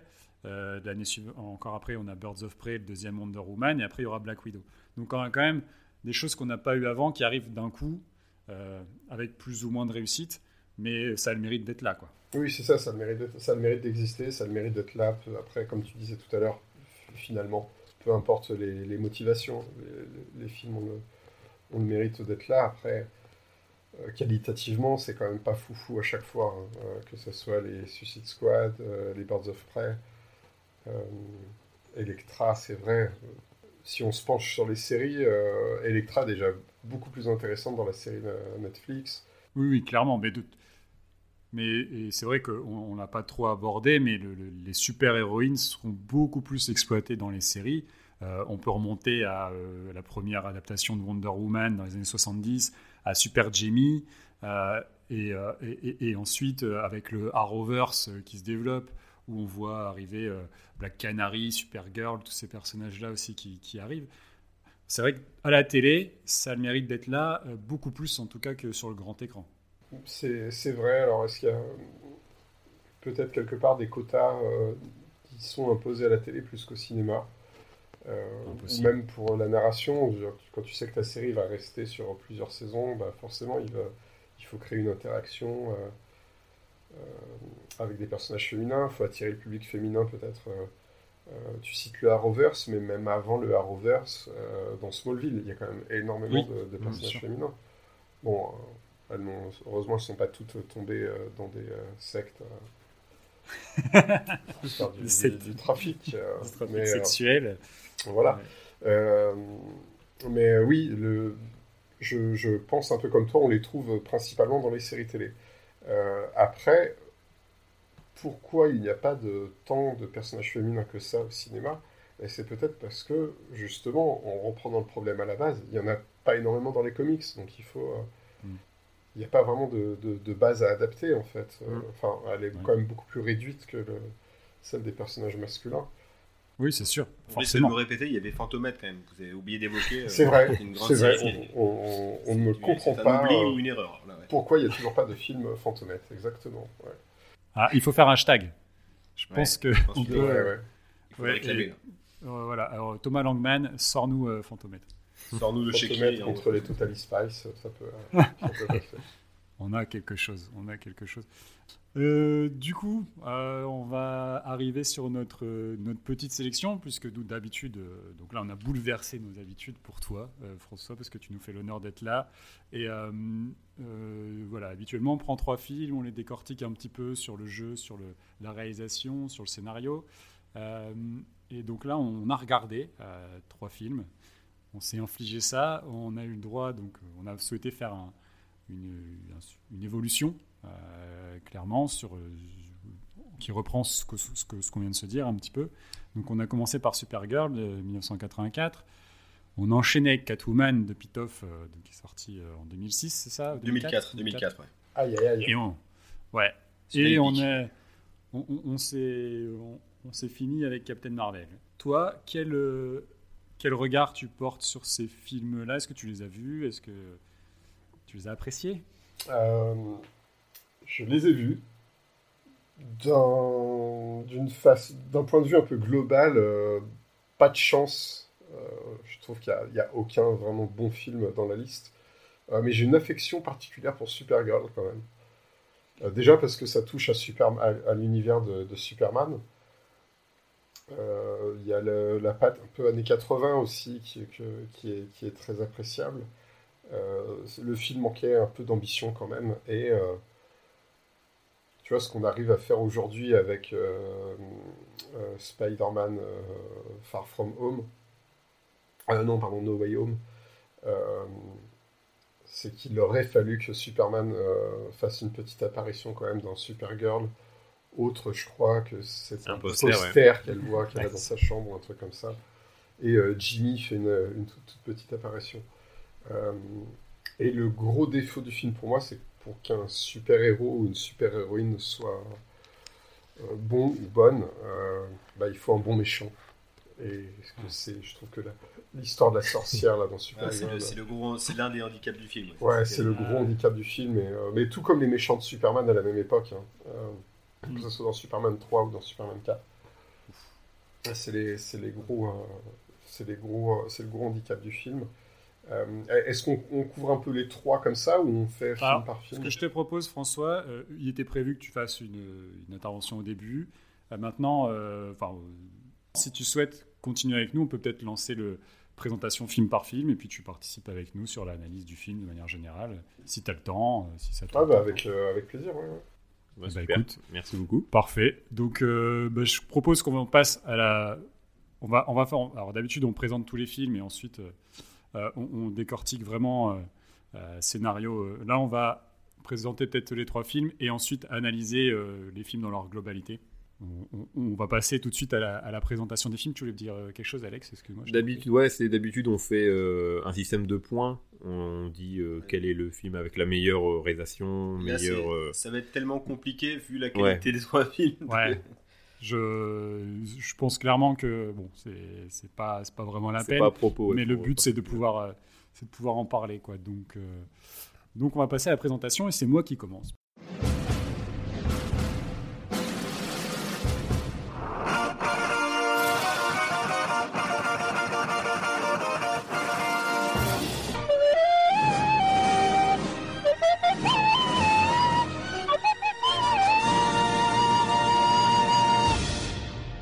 C'est moi qui commence, puisque c'est moi qui ai euh, choisi le, film le plus ancien, donc on est en train d'en parler, c'est donc Supergirl, spin-off de la saga Superman avec Christopher Reeves, film américain donc sorti en 84, on l'a dit, réalisé par un franco-américain, Janos Swark, né en 1939 à Paris, réalisateur de films comme bah, Les Insectes de Feu, Les Dents de la Mer 2, Hercule et Sherlock, et une, une, palanquée de séries américaines. au scénario, on retrouve David Odell, qui avait bah, précédemment bossé sur pas mal d'épisodes du Muppet Show et sur le film Dark Crystal. à la photo, on a Alan Hume, à l'œuvre sur pas mal de James Bond et le Retour du Jedi. Il y a Life Force ou Runaway Train. Euh, la musique, euh, là, on est obligé d'en parler, c'est le génial Jerry Goldsmith, dont on a déjà parlé dans l'émission bah, pour sa collaboration notamment avec Joe Dante, et dont on parlera encore. Et pour plein de films, on peut citer Speed, Babe, Rambo, toute la saga Rambo. Euh, il y aura beaucoup à dire. On a un casting qui est de choix quand même, puisque outre Helen Slater en Supergirl, qui n'aura pas une carrière ciné extraordinaire, qui reprendra, qui apparaîtra ensuite dans la série Smallville en tant que, mère de Superman, donc en, tant que Lara L, euh, ou encore dans la série euh, Supergirl, justement, où elle joue Elisa Danvers, la, mère adoptive euh, de Supergirl. On a également bah, l'immense fée de Noé, qui est Bonnie Parker dans Bonnie and Clyde, Vicky Anderson dans l'affaire Thomas Crown, ou Laura Mars dans Les yeux de Laura Mars. Et euh, Peter O'Toole, bah, Laurence d'Arabie, euh, Tiberius dans Caligula ou le général Tanz dans La Nuit des Généraux. Donc euh, pas n'importe qui non plus. Et pourtant, bah, ces deux derniers seront nommés aux Razzie Awards dans la catégorie pire acteur. Pendant qu'Hélène Slater, elle, sera nommée aux Saturn Awards, qui était une récompense axée sur la science-fiction fantastique et, l'horreur. Donc elle a été nommée dans la catégorie meilleure actrice. J'ai du mal, je me reprends dans la catégorie meilleure actrice, remportée cette année-là. Euh, c'est marrant, on a déjà parlé de cette année-là, puisque euh, c'est Daryl Anna pour Splash qui gagne, euh, face à quand même Karen Allen pour Starman, Nancy Allen qui avait joué dans Robocop pour Philadelphia Experiment, et surtout Linda Hamilton pour Terminator. Donc une belle année. Et on peut noter également ah bah, une apparition express de Mia Farrow, donc Mia Farrow de Rosemary Baby, Soyez saint parents bobiné ou encore l'immense trilogie Arthur et les Minimoys. Euh, voilà. On l'a dit, le film surfe sur le succès de la saga Superman. Il sort entre le, entre le 3 et le 4. Euh, Christopher Reeves devait y faire un caméo, euh, mais finalement, il n'a pas pu se rendre disponible. Il n'a pas pu, il n'a pas voulu. je pense vraiment que c'était plus une volonté de sa part. Mais en même temps, on se dit bah, pourquoi pas quand on voit ce qui s'est passé ensuite, et notamment le Superman 4 de, de la Canon. Euh, le budget du film est estimé à 35 millions de dollars et bah, on l'a dit, c'était un flop hein, puisqu'il en a rapporté à peine plus de 14 et, euh, dans le monde entier. Et voilà, ce qui a entraîné la perte alors qu'un un Super, Supergirl 2 était euh, initialement envisagé. Voilà pour Supergirl. Le suivant, c'est toi, Pierrot. Alors moi je vais vous parler du coup de Catwoman, hein, de Pitoff, on l'a dit tout à l'heure, hein, donc pas confondre avec l'humoriste marseillais. Il s'agit du coup du réalisateur français qui avait déjà commis en 2001 le honteux Vidoc, sais pas si vous l'avez tous vu ici. Oui. Douloureux, hein avec Gérard Depardieu et Guillaume Canet. Donc il est surtout connu dans le métier comme directeur des effets numériques ou en tant qu'assistant réel, notamment chez Jean-Pierre Jeunet, dans Délicatessen, La Cité des Enfants Perdus, ou encore Alien la Résurrection, chez Luc Besson pour Jeanne d'Arc, et encore Claude Zidi, pour Astérix et Obélix contre César. Donc, moi je me rappelais des, FX de ce film-là, qui était quand même pas la qualité, la qualité première du film. C'est quelque chose, ça faisait mal aux yeux. Au casting de son Catwoman, on y retrouve du coup Alberi dans le rôle titre, Lambert Wilson, donc là cabotin comme jamais, qui semble reprendre son rôle de mérovingien. À chaque fois qu'il est dans une production américaine, c'est l'impression que ça donne. Euh, Benjamin Bratt, là qui fait le love interest du film, euh, qu'on avait déjà vu dans un film de super-héros, Demolition Man, qui pour ma part voilà, me, plaît beaucoup. Euh, même si bah, il est pas, je pense qu'il a pris un coup. Hein. J'ai des souvenirs qui sont qui sont un petit peu anciens. Et puis Sharon Stone, qui préparait sans doute avec ce film son rôle pour la campagne de pub d'Alain Flelou. Tant elle est nulle à chier dans le film, faut le dire. le personnage, on l'a un petit peu évoqué, on parle de Catwoman, donc le personnage hyper important de l'univers d'ici, donc connu également sous le nom de Selina Kyle, donc créé par Bob Kane et Bill Finger. Il s'agit d'une voleuse sapée comme un chat, il s'agit d'un personnage difficile à cerner qui le voit en permanence entre le bien et le mal, tantôt opposé à Batman, tantôt allié. ce perso a été interprété, vous le savez tous, à l'écran par euh, notamment Michel Pfeiffer chez Tim Burton, on l'a dit en début d'émission. Anna c'est chez Nolan et prochainement Zoé Kravitz pour le film de Matt, Reeves. Pour revenir au film, euh, le film a connu un développement long et houleux. Il faut savoir qu'à l'origine, vers 93, donc après Batman le défi, c'était Michel Pfeiffer qui était associé au projet, puis ensuite Ashley Judd et Nicole Kidman qui, qui furent envisagés. Et en 2004, miracle, les étoiles s'alignent. L'abandon de la production de Jinx, donc spin-off de 007 dans lequel Alberi devait, devait jouer, est annulé, euh, cumulé à l'annulation également du tournage de Batman vs Superman. Le film Catwoman voit le jour. Pour notre plus grand bonheur, on verra.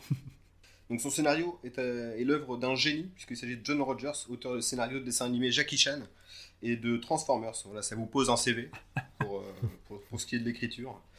Et doté d'un budget de 100 millions de dollars, un petit peu à l'instar de, de Supergirl, c'est un four, puisqu'il en, récolte, il en, il en récolte que 82 à travers le monde. Et le film, également à l'instar de Supergirl, fut nommé 7 fois aux Radio Awards et reparti avec 4 récompenses, dont la pire actrice pour Alberi. Et fait rare, c'est Alberi qui est venue elle-même rechercher son prix lors de la cérémonie, ce qui prouve quand même qu'elle a du, du, second degré, euh, Alberi. Il faut, faut, le saluer. Voilà.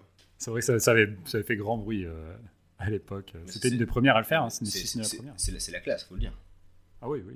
Moi, je pense qu'elle n'était pas, euh, pas dupe sur la qualité du travail, je crois. Non, c'est sûr. Et donc le film suivant, Alex? Et le film suivant, ça sera Captain Marvel, donc euh, 21e euh, film du Marvel Cinematic Universe, sorti il y a 3 ans pile poil le jour où sort cet épisode. Le film est réalisé par Anna Boden et Ryan Fleck, réalisateurs au pluriel, entre autres de Alf Nelson ou encore Under Pressure, film indépendant euh, récompensé à Sundance ou encore à Deauville. Euh, pour commencer, je vais vous proposer un petit rappel du MCU, débuté en 2008 avec le film Iron Man. Le MCU est à ce jour composé de 4 phases. Pour la faire simple, en fait, chaque phase se conclut par un film Avenger où tous les super-héros des précédents films se réunissent. Euh, ce qui est en fait pas forcément vrai parce qu'à la fin de la deuxième phase, ça se termine avec Ant-Man et à la fin de la troisième phase, ça se termine avec Spider-Man Far From Home. Enfin bref. à la fin des. Euh, là, Super. Les... les trois premières phases du MCU sont appelées la saga de l'infini en rapport avec Thanos et son gant de l'infini qui ont été utilisées à la fin de la première phase du, film, du premier film Avenger. Depuis 2012, on sait que Thanos donc sera le grand méchant que devront combattre les Avengers. Et en 2018 sort Avenger Infinity War, film attendu par tous les fans qui vont enfin pouvoir voir le, le fameux Thanos en action. Et attention aux spoilers pour ceux qui n'auraient pas vu le film, le film se termine par une victoire de Thanos où la moitié de la population de l'univers est détruite grâce à un claquement de doigts. Malheureusement, ce cliffhanger sera vite désamorcé car la scène post-générique montrant Nick Fury euh, lançant un appel à une, certaine Captain Marvel. C'est donc dans ce contexte qu'est introduit Captain Marvel, première super-héroïne euh, qui aura le droit à son propre film dans l'univers Marvel et qui aura la lourde tâche, lourde tâche de montrer l'origine story de la plus forte des Avengers et également de faire le pont entre Infinity Wars et Avengers Endgame, film qui conclura la saga de l'infini. Au casting, du coup, on retrouve euh, Brie Larson, Samuel L. Jackson, Jude Law ou encore Ben Mendelsohn. Avec un budget de 175 millions de dollars, le film est un vrai succès, il en rapporte 1,2 milliard. Le film reçoit euh, globalement des, bonnes critiques aux États-Unis et en France, et euh, il a réussi à introduire, je trouve, honorablement cette super-héroïne. Voilà pour moi. Moi, je trouve ça fou le chiffre, le box-office. Moi, je comprends pas comment on ait pu passer de, de succès de 700 millions de dollars à c'était le, le, roi du box-office. Je crois que le MCU a, a réussi à placer 10, 10, de ses films sur le top, le, le top 20 les plus grands succès de tous les temps. Ouais, J'arrive pas, à m'expliquer hein, en fait. Hein. Parce qu'on voit pas non plus un nombre d'entrées croître en France, par exemple. Alors, ça doit être l'exploitation vraiment dans le monde qui est, qui est comptabilisée, mais je trouve ça fou en fait. Non, mais ils vendent, ils, vendent, des places aussi en 3D euh, sur euh, des y a ça, en fait. comptes comme ça. Quoi. Il y a, derrière, il y a forcément, tu as bah, déjà des salles qui ouvrent. Euh, ce, contrairement à ce qu'on peut dire, euh, il y a plus de salles qui ouvrent que de salles qui ferment. Euh, il y a effectivement le, prix des billets qui augmente et puis tous les petits suppléments comme la 3D, la 4DX ou tout ce qui peut se faire dans d'autres salles à travers la planète. il y a le marché chinois qui a apporté énormément de spectateurs. Et puis, il y a le, côté serial avec le, le, MCU, où quand tu vas en voir un, finalement, tu vas tous les voir. Donc, le, tous les spectateurs qui vont permettre à. qui auront permis au premier film de, du MCU de dépasser le milliard, bah, finalement, ils vont le permettre à chaque fois. Mmh. Ouais, vu qu'ils vont tous les voir. Que ce soit le plus mauvais ou le meilleur. Euh... T'as ce côté vraiment feuilletonnant, et puis ouais, c'est ça, c'est ça c'est qu'en fait, euh, maintenant avec la culture, euh, tout l'info, c'est tout de suite. Si tu vas pas le voir tout de suite, tout de suite, sur, après sur euh, Twitter, tu vas te faire spoiler la scène post-générique qui va introduire la suite, et voilà, donc euh, les gens se doivent, pour les fans, globalement, se doivent d'aller le voir directement au cinéma, quoi, et pas attendre la sortie ouais. VOD. C'est là où c'est dingue, tu prends. Euh, je crois que Spider-Man euh, No Way Home, euh, il atteint le milliard en un mois ou en trois semaines, un truc comme ça. Enfin, c'est incroyable. C'est-à-dire que tout le monde va. Et puis là, il n'est pas à 2 milliards, quoi. Fin février, début mars, il n'est pas à 2 milliards. C'est-à-dire que tout le monde va le voir dans les premières semaines. Ouais, c'est le truc à voir, et puis c'est le truc. Euh, en fait, mais oh, c'est là où, je, trouve est, ma limite, c'est-à-dire que les gens, ils vont, pour, ils vont, ils savent très bien ce qu'ils vont voir, et ils s'en contentent en fait. C'est-à-dire que le film n'apporte rien de plus que son concept de mélanger les univers, etc. Et ça s'arrête là. Sinon, c'est un film complètement classique avec un scénario que je trouve un peu dégueulasse. Euh, très facile. Très con. Et en même temps, de vouloir corriger les méchants, je trouve c'est d'une bêtise absolue. Mais les gens s'en contentent en fait. Aujourd'hui, ça leur suffit. Et euh, je me dis, en fait, il n'y a plus d'exigence. Alors, euh, c'est peut-être avoir un avis de vieux con, entre guillemets, là-dessus. mais il n'y a plus d'exigence sur la qualité de ce que tu regardes, en fait. Tu peux te contenter de la même soupe tout le temps. si tu y retrouves ce que tu as, envie d'avoir sans avoir de surprise. Et je trouve c'est dommage, il n'y a plus de créativité quoi aujourd'hui. C'est exactement ça, il n'y a plus d'exigence et en même temps c'est compensé par euh, l'impression de pouvoir que le, spectateur peut avoir en, se plaignant sur Twitter ou sur Instagram hmm. avec des hashtags en disant ouais je, je pèse dans le game quand j'écris mon commentaire alors que, que, pas du tout. Tu, tu, pèses dans le game si tu euh, ne vas pas voir le film. C'est clair. C'est clair. On revient à nos petits films. Du coup. Euh, on, peut dire juste que je pèse dans le game, du coup. Ça me fait plaisir, François. voilà, exactement. Tu peux te le dire. Tu peux te le dire. Grâce à toi, tout n'est pas perdu. C'est vrai. Tu fais partie des, irréductibles. Alors, moi, je précise, j'y suis allé parce que c'était gratos. Euh, j'étais invité par mon boulot avec les enfants. Sinon, j'y serais pas allé. Mais voilà. les, enfants, c'est toujours, toujours les enfants. Je précise, j'y suis allé en tant que gros fan qui voulait savoir la suite de, de l'histoire. Euh, alors, on revient à nos sorcières, euh, nos sorcières d'ici Comics et cette histoire de bouboule magique qui tombe dans la sauce de Faye de Noé. Euh, parce qu'on est clairement là-dedans. Donc, pour raconter un petit peu ce qui se passe dans Supergirl, on est sur une espèce de station spatiale dans laquelle se sont réfugiés les derniers Kryptoniens. Et puis, il y a le personnage de Peter O'Toole qui apprend à, la, fille qui jouera, enfin, la future Supergirl, de, à jouer avec une espèce de bouboule magique qui fait des libellules vivantes. Et bah forcément, ça tourne mal. La bouboule magique passe par la fenêtre en, plastique, atterrit euh, sur Terre dans la soupe de Faye Dunaway qui est tranquillement en train de pique-niquer sur une peau de tigre avec euh, son ami Nigel et qui est en train de lui expliquer que son but dans la vie, c'est de devenir maître du monde. Un beau hasard quand même, non? Ça commence hyper fort. J'ai vu ça, j'ai dit ok, ok.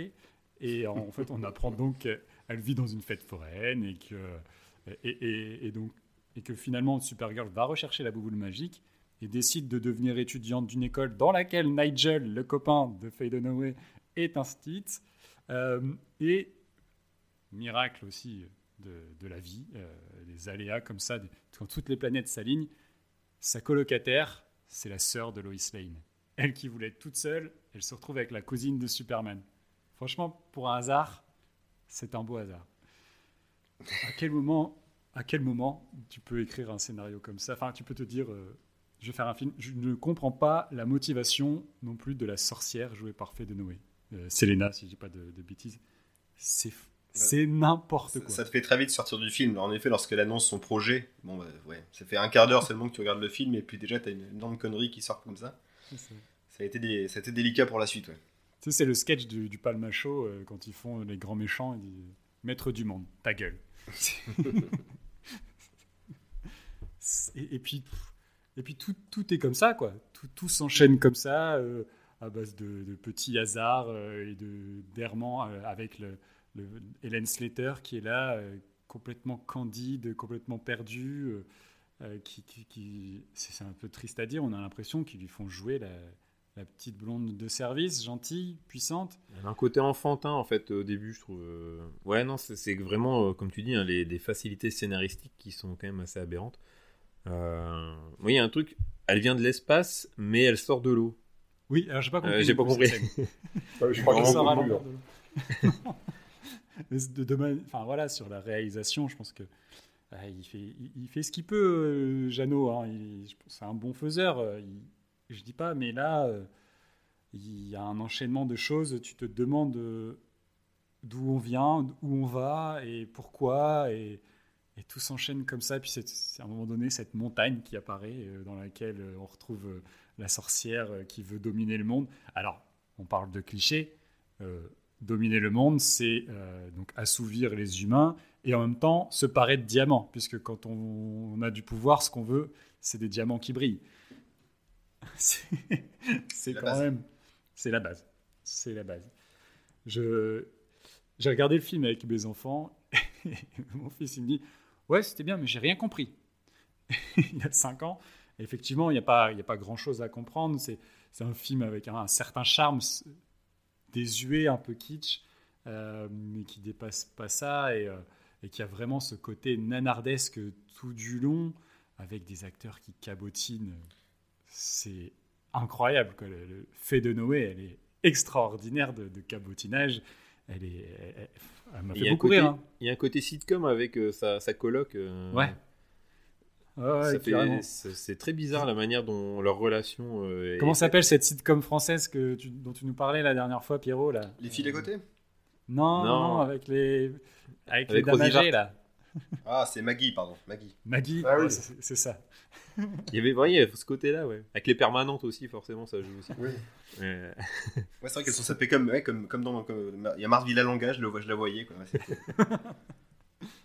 ouais, donc. Euh, vraiment, on a vraiment l'impression qu'ils prennent pas du tout le sujet au sérieux. Autant dans les Superman, euh, que je, ne les ai pas revus depuis un moment, mais il y a ce côté un peu désuet, un peu kitsch aujourd'hui, mais euh, le personnage est quand même traité sérieusement et et, il a une vraie, euh, une vraie origine euh, aussi et un vrai développement que là, euh, tout le monde s'en fout. Quoi. Là, on parlait de l'évolution du traitement de la femme, et, tu le disais, elle passe pour une écervelée. Mais il n'y a pas qu'elle, hein, il y a aussi le personnage d'Ethan, qui est joué par Art Bockner, qu'on avait vu dans Die Hard. Dans Die Oh là là, mais lui, ouais, c'est compliqué là aussi. Hein. Ça aussi, ça aussi, j'ai pas compris. Ils sont, ils sont très niais en fait ces personnages, ils n'ont pas de, de, de, réelle consistance non, non, non, il est là. pour, alors pour une fois, c'est un homme fonction. Ça, on peut reconnaître. C'est que pour le coup, c'est euh, un peu le, c'est lui la princesse en détresse, quoi. qui viendra sauver Supergirl. Et là, pour ça, on peut, euh, on peut souligner que c'est pas au courant et voilà. Mais euh, non, c'est vrai que les, les, les, personnages sont très fonction et surtout, moi, c'est le vide dans les dialogues. Les dialogues ah sont juste explicatifs et c'est vraiment. Ça t'explique des trucs que tu, tu comprends pas, quoi. Oh, une montagne avec un château au-dessus. Bah, ouais, on le voit à l'écran, donc obligé de... Ouais, les dialogues sont un peu vides. Ah, c'est sûr. C'est... Ah, c'est... Après, c'est, ça qui rend le qui rend le visionnage pas si désagréable finalement en fait. C'est j'ai, pris ça comme une comédie hein, parce qu'il y a beaucoup de moments qui m'ont fait rire euh, malgré. Il y a, une scène notamment avec des auto-tamponneuses avec des tronches de, de footballeurs américains. Eh, mais cette scène, elle est, psychédélique, mais c'est, elle est incroyable. Elle se met à s'envoler avec cette voiture, avec cette auto-tamponneuse. C'est incroyable. En fait, tu as l'impression que les. Superman. Moi, j'avais l'impression que les, euh, aussi bien les réalisateurs, scénaristes, toute l'équipe euh, artistique prend vraiment le sujet de haut euh, et, peut-être un peu condescendant sur, mm. sur Supergirl pour le, pour le traiter avec si peu de sérieux ou comme tu disais, Superman, ok, les méchants vont être mauvais, mais, euh, mais ils sont traités avec sérieux. C'est juste qu'ils se loupent euh, derrière. Oui. Oui, mais puis on comprend le lien aussi qui, qui existe avec Superman, que là, finalement, c'est une personne random qui fait de la, de la, cartomancie et qui, du coup, se dit je veux dominer le monde, qui arrive à maîtriser cette bouboule magique, on ne sait pas comment, sans explication. Mais de toute façon, au point où on en est dans le film, allons-y. Quoi, Mais du coup, moi, je, je, le, rapproche plus d'un film comme, euh, comme Flash Gordon, par exemple, euh, sur son côté euh, complètement lunaire, psychédélique, plus qu'à Superman. Alors c'est dommage, parce que c'est Supergirl quand même. Mais pour ça, quand même, j'ai apprécié. Le côté coloré, un peu dingo, on sait pas où on va. ça, ça m'a ouais. Mais c'est vrai qu'au début, t'es un petit peu déstabilisé. On parle de Supergirl et c'est pas vraiment... Et puis, elle a cette manière de voler, un peu comme un avec des câbles, clairement. Oui, ça oui. Mais c'est plus, tu vois, Superman, il a le poids en avant. Elle, elle vole comme une enfant qui, qui jouerait à faire l'oiseau, quoi. C'est c'est vraiment, vraiment pas pris au sérieux de A à Z. Et, euh, c'est ça qui, forcément, qui, qui, a plombé le film. Mais c'est des tares de beaucoup de films des années 80 aussi. Euh, voilà, l'exploitation de, de, la canon. Alors, ce que fera la canon de Superman. Euh, on n'en est vraiment pas loin non plus, si ce n'est très très proche. Donc c'est représentatif d'une époque et, et, finalement sur l'aspect personnage féminin, c'est pas c'est pas là vraiment où le bas blesse au-delà de certains clichés. c'est que finalement on se dit ce personnage là, on s'en fout un peu, on fait n'importe quoi avec et on se dit c'est la cousine de Superman, ça va marcher quoi. Il n'y a rien de plus. Elle n'est pas sexualisée en plus. Il y a, il y a une scène bizarre où elle met un soutien-gorge au-dessus de sa tenue, on ne sait pas pourquoi. Comme tu dis, ça fait vraiment le côté enfantin, euh, le côté euh, un peu. Euh, je découvre la vie et ouais, c'est bizarre. Mais ouais, après, je sais pas, du coup, on enchaîne directement aussi sur la réalisation et. Sauf si il y en a un de vous qui a quelque chose à rajouter là-dessus. Hein. Non, non, non, non, je pense qu'on a, on a tout dit là. vous avez à dire. en termes de réalisation, il y a des choses qui m'ont quand même plutôt plu, comme tu disais, euh, François, c'est ce côté années 80. Euh, et du coup, ouais, il y a, y a cette patte et euh, certains des, des, effets pratiques qui ont leur charme, des choses qu'on verra moins par la suite avec les effets numériques. Et c'est chose qu'on a déjà discuté dans, dans le podcast, c'est qu'on aime bien ce côté palpable. Et même si il y a quand même des, des problèmes de, de, mise en scène, euh, faut quand même souligner que euh, là, en termes de décor, même si la ville elle est faite en carton-pâte euh, au début du film, tu as une côté inspiration Sagrada Familia et tout ça, à la base de James Bond aussi un peu, ça fait penser un peu. Et il y a quand même un effort qui est fait sur ça, et pour la réalisation, je trouve qu'il y a quand même il y a des idées, quoi, il y a des choses qui ont été faites. Ça, ça a été un peu moins laissé à la trappe, j'ai l'impression. Ouais, ouais, il y a un effort, il y a quand même la, musique est chouette. Le, générique de début est, je trouve, assez, assez stylé. Tu mm. vois, ça, commence assez bien. Euh, bon, le film n'est pas, pas au diapason de tout ça, mais euh, euh, oui, il y a quand même. Il n'y a, pas de, a pas de grosses fausses notes en fait sur, sur ça. C'est pas, pas flamboyant, c'est ce côté kitsch et désuet, comme tu, tu l'as dit, mais qui, qui rend le film regardable encore aujourd'hui, mm. en fait, visuellement. Donc c'est quand, même, quand même un bon point pour lui. Euh, et puis, mais ouais, il n'y a, pas, a pas de quoi, il a pas de quoi s'extasier. Et, euh, je sais pas, du coup, enfin, moi j'enchaînerai sur, sur l'acting où j'en ai déjà parlé. Si, vous avez des choses à rajouter, mais alors. Le, ils, sont, ils sont un peu à la trappe, même si je trouve Faye de Noué très drôle. Elle était dans une sale période de sa carrière. Hein. Elle avait enquillé sur un, sur un biopic dans lequel elle avait surjoué Radio Ward. Et je, pense qu'elle surjoue toujours. On la revoit plus tard dans Jeanne d'Arc, où pareil, c'est toujours un petit peu, un petit peu parodique. Euh, je sais pas, j'ai l'impression que c'est systématique maintenant chez, chez Faye de Noé. Euh, donc c'est un petit peu dommage en fait, on voit un petit peu des acteurs euh, qu'on a aimés. Bah, Peter O'Toole, tu le disais. O'Toole. Oh, ah c'est triste de le voir dans ce genre de production. Et puis bon, bah, Mia Farrow, euh, actrice fidèle de, de, Woody Allen, on la voit vite fait. C'est un caméo plus qu'autre chose. C'est ça. Mais, je pense que c'est celle qui s'en sort le mieux du coup. Parce qu'on la voit moins. C'est ça. Je passe ma tête, je suis là, vous êtes content, mais. Excellent choix, Mia Farrow. Excellent choix de, vouloir rester si peu de temps à l'écran. Bien joué. Bravo. Quel flair. ouais, c'est on est vraiment dans la gaudriole et le cabotinage, quoi, à fond. Donc tout le monde cabotine aussi. Ah ouais, c'est roue libre. Hein. Ouais, mais c'est peut-être une volonté aussi avec l'univers kitsch qu'il y a autour. C'est au diapason. Si tu avais fait des, des, personnages plus torturés, plus intérieurs, euh, le décor autour euh, aurait moyennement fonctionné. Quoi. Donc là, pour le coup, ça, ça correspond à ce qu'on voit à l'écran. Oui, oui. On n'était pas encore dans la mouvance de vouloir donner un côté dark à tous les super-héros. Non, non, non. Post, euh, post Nolan. Très joyeux, très coloré. C'est clair. Donc, euh, donc voilà, c'est pour ça que c'est difficile à départager parce que vraiment c'est c'est un petit un petit bonbon rigolo euh, sur lesquels on va pas. Enfin, c'est pas du cinéma, c'est pas du, du, grand. Il y a peu de chances que je le revoie en effet. Hein, c'est le visionnage là m'a suffi, je pense. Moi, je pense que j'avais vu enfant euh, et, et, tout ce que tu gardes de souvenirs d'enfance, c'est que tu as vu la cousine de Superman, en fait. Et, et, le film a été pensé comme ça. Oui, c'est ça. Tu te, peut-être te faire espérer que Superman va arriver à un moment ou à un autre. Ouais. c'est, ah en fait, c'est la carotte du film. C'est une promesse non tenue. C'est terrible.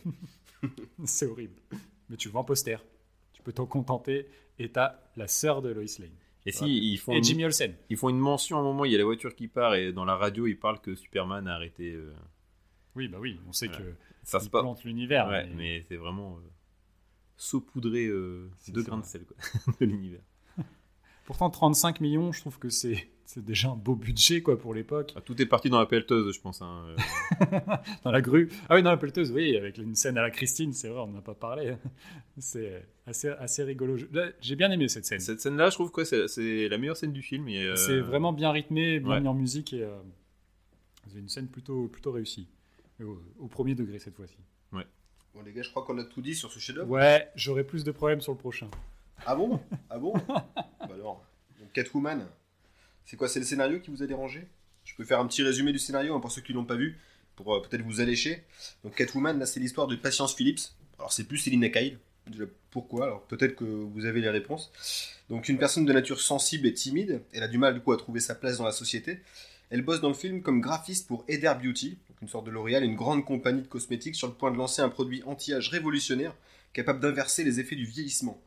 Patience tombe par inadvertance sur un terrible secret que ses employeurs lui cachent. La dite crème anti-âge produirait des terribles effets secondaires à la longue. Devenue témoin gênant, du coup, elle est éliminée par ses boss. Ce qui se passe ensuite changera Patience pour toujours.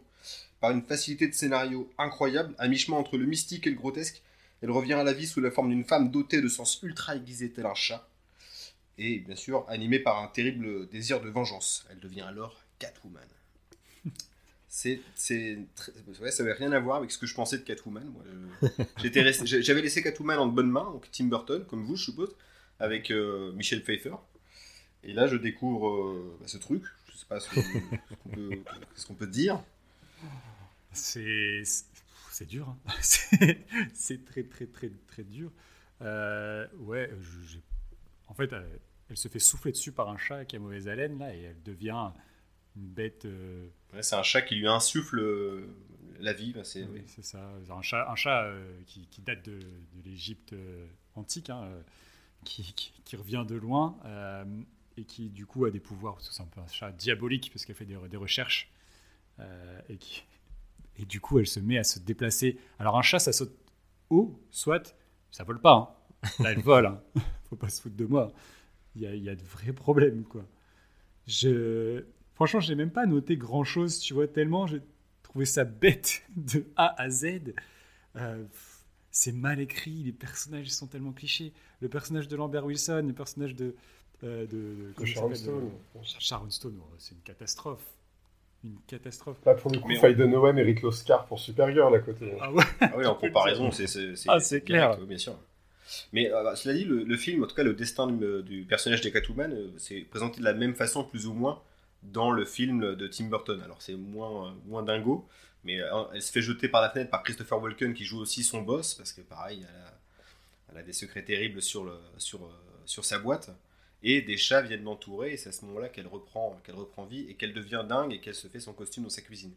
Là, pareil, ou presque pareil, c'est-à-dire qu'elle va rentrer chez elle, et plutôt que d'essayer de se faire un déguisement comme, comme Michel Pfeiffer dans le film, elle va se faire une coupe de cheveux de, coi- de coiffeuse du Pas-de-Calais ou de chanteuse DL5, c'est au choix. Ça aussi, j'ai pas compris le choix de la coiffure. En quoi Ah, c'est c'est dark, en quoi c'est horrible. Catwoman, ouais, c'est pas possible. Ça date en film.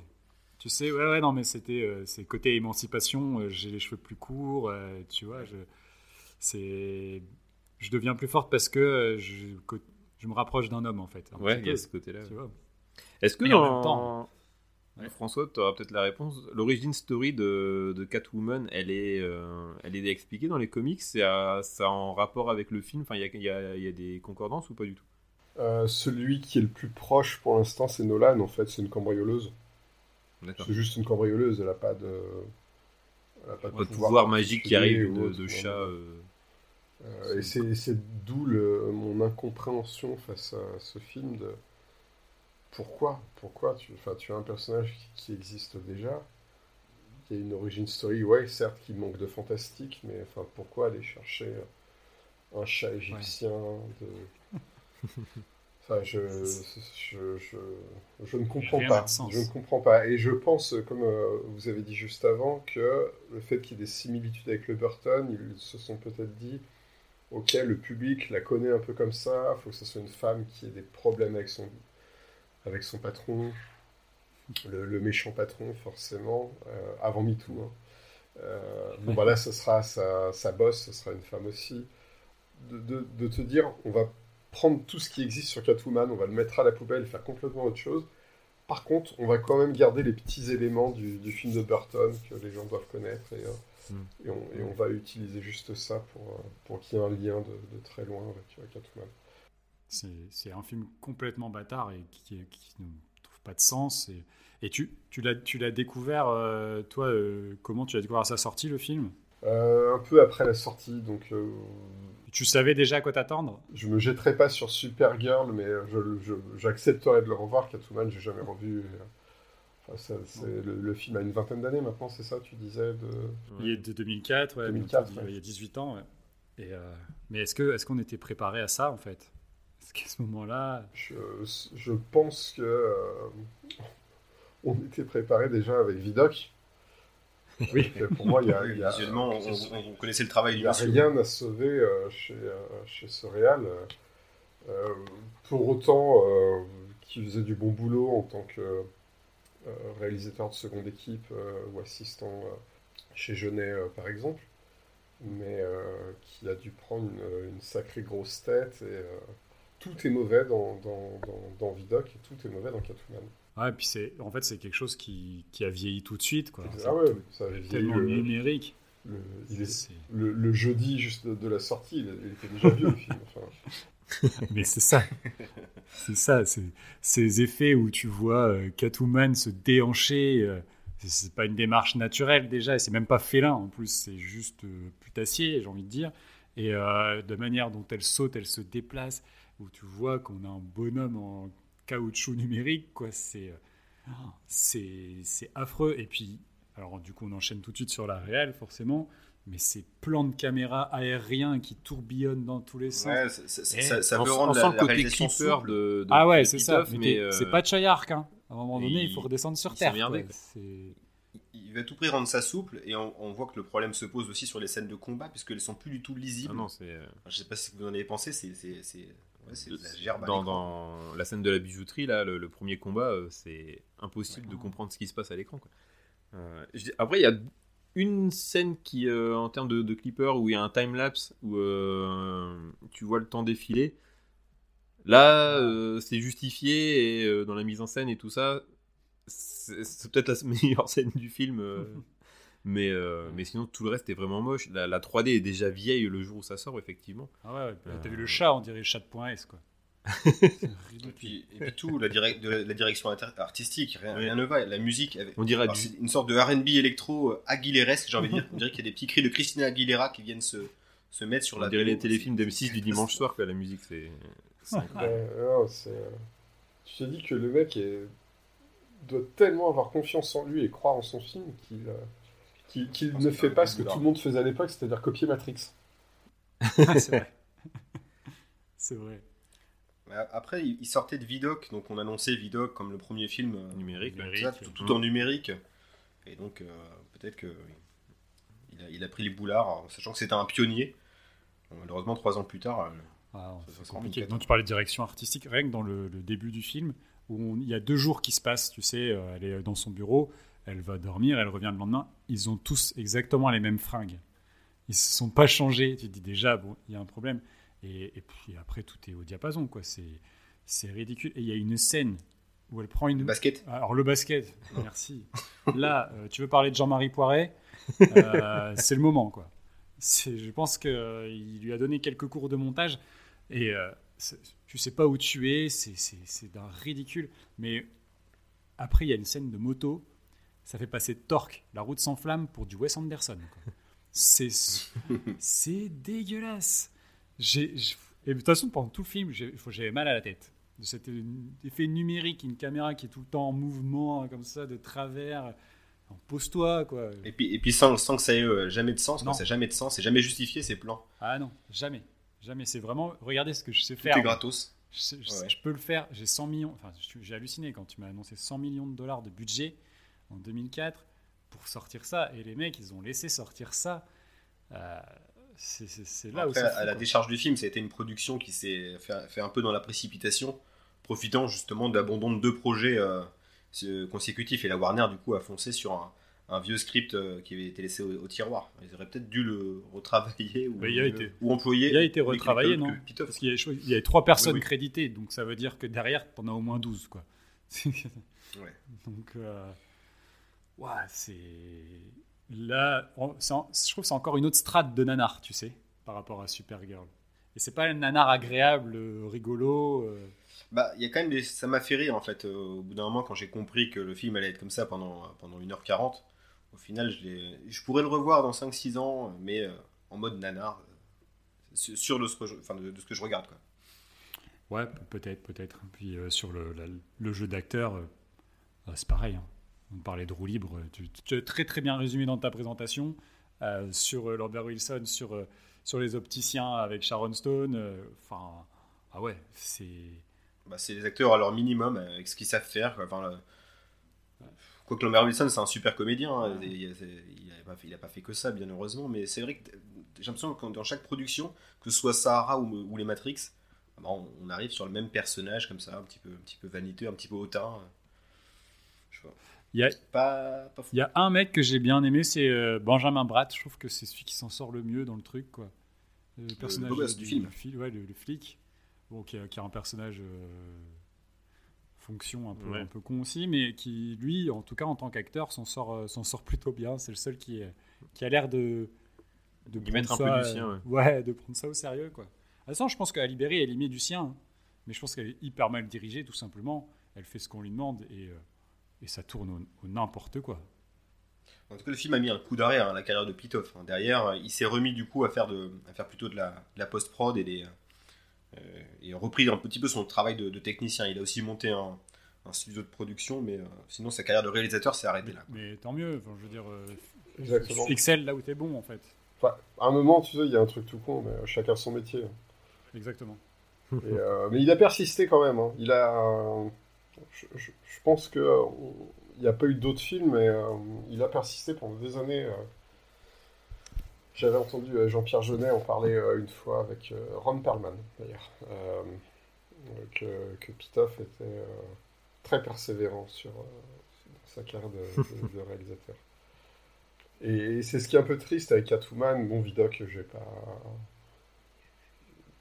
Le sujet m'intéresse un peu moins.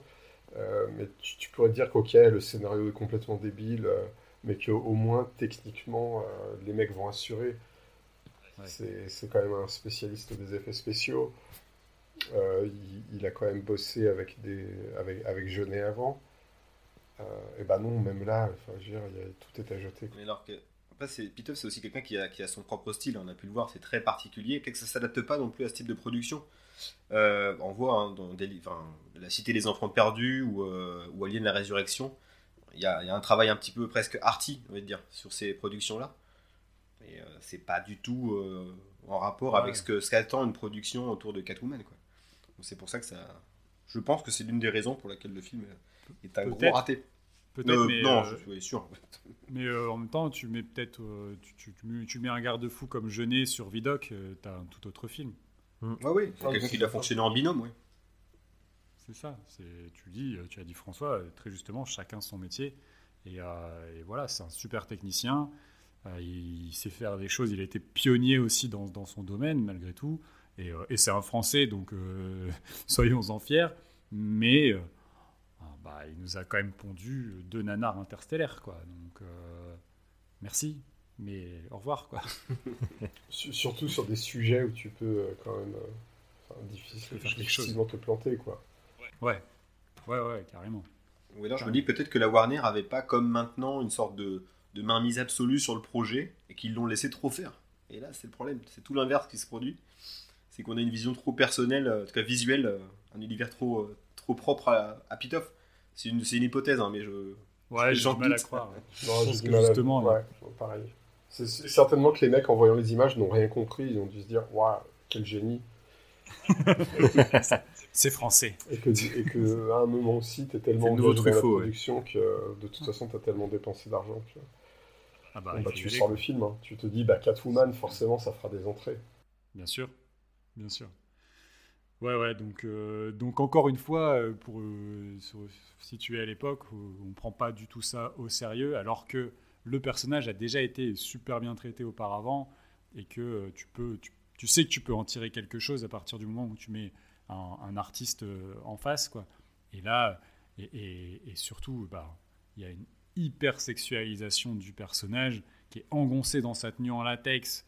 euh, qui- Euh, ce qui était déjà le cas quand même pour Pfeiffer, mais il y avait, un, elle avait, un- elle avait un- quelque chose, il y avait un fond euh, qui était plus, Ouais. plus travaillé. Mais, euh, C'était, il y avait un côté moulant, mais là tout est ouvert. Enfin, tu, excuse-moi, mais le, le décolleté que ça génère, c'est, c'est juste, euh, enfin, c'est, c'est d'une vulgarité. euh, c'est, enfin, euh, on dirait que c'est, c'est fait par un, enfant de 14 ans, quoi, la tenue, euh, clairement. Donc, euh, Bah, a- C'était le public visé, certainement. Ah. euh, les ados. euh, Oui, oui, oui, non, mais ce qu'on disait tout à l'heure sur Barboyeur, pour moi, on- Oui, voilà. c'est, c'est ce qui, c'est, c'est le c'est ressenti. valable aussi pour celui-ci. Ouais. Bah, Ouais, tout à carrément. fait. Et ce qu'il y a de dingue, c'est que Alberi a déjà joué dans deux X-Men à ce moment-là? C'est Ouais. vrai. Et du coup, Tornade, c'est vrai que son rôle est quand même euh, assez euh, bien écrit, pas sexualisé. Enfin, il y a quand même euh, quelque chose d'intéressant qui est fait sur ce personnage-là. Et là, euh, contre-pied total. Quoi. Ouais, contre- contre-pied total. Euh, ce qui nous amène au dernier, ce qui nous amène euh, à Miss Captain. Marvel, Captain Marvel, elle change beaucoup de nom. Oui, euh, ouais. Carol Verse euh, Danvers, une pilote américaine dotée d'un super pouvoir ayant, et ayant perdu la mémoire, est recrutée par l'armée Kree pour lutter contre les Skrulls. Elle se retrouve sur Terre dans les années 90 et avec l'aide de Nick Fury, elle va devoir protéger la Terre de la menace Kree tout en cherchant à découvrir sa véritable identité. J'ai rien compris. C'est c'est ça le problème de, de- C'est le de problème ce du film. film.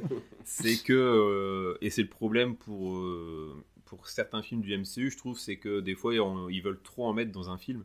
Je pense notamment à, à Civil War euh, où on introduit euh, Black Panther et tout ça.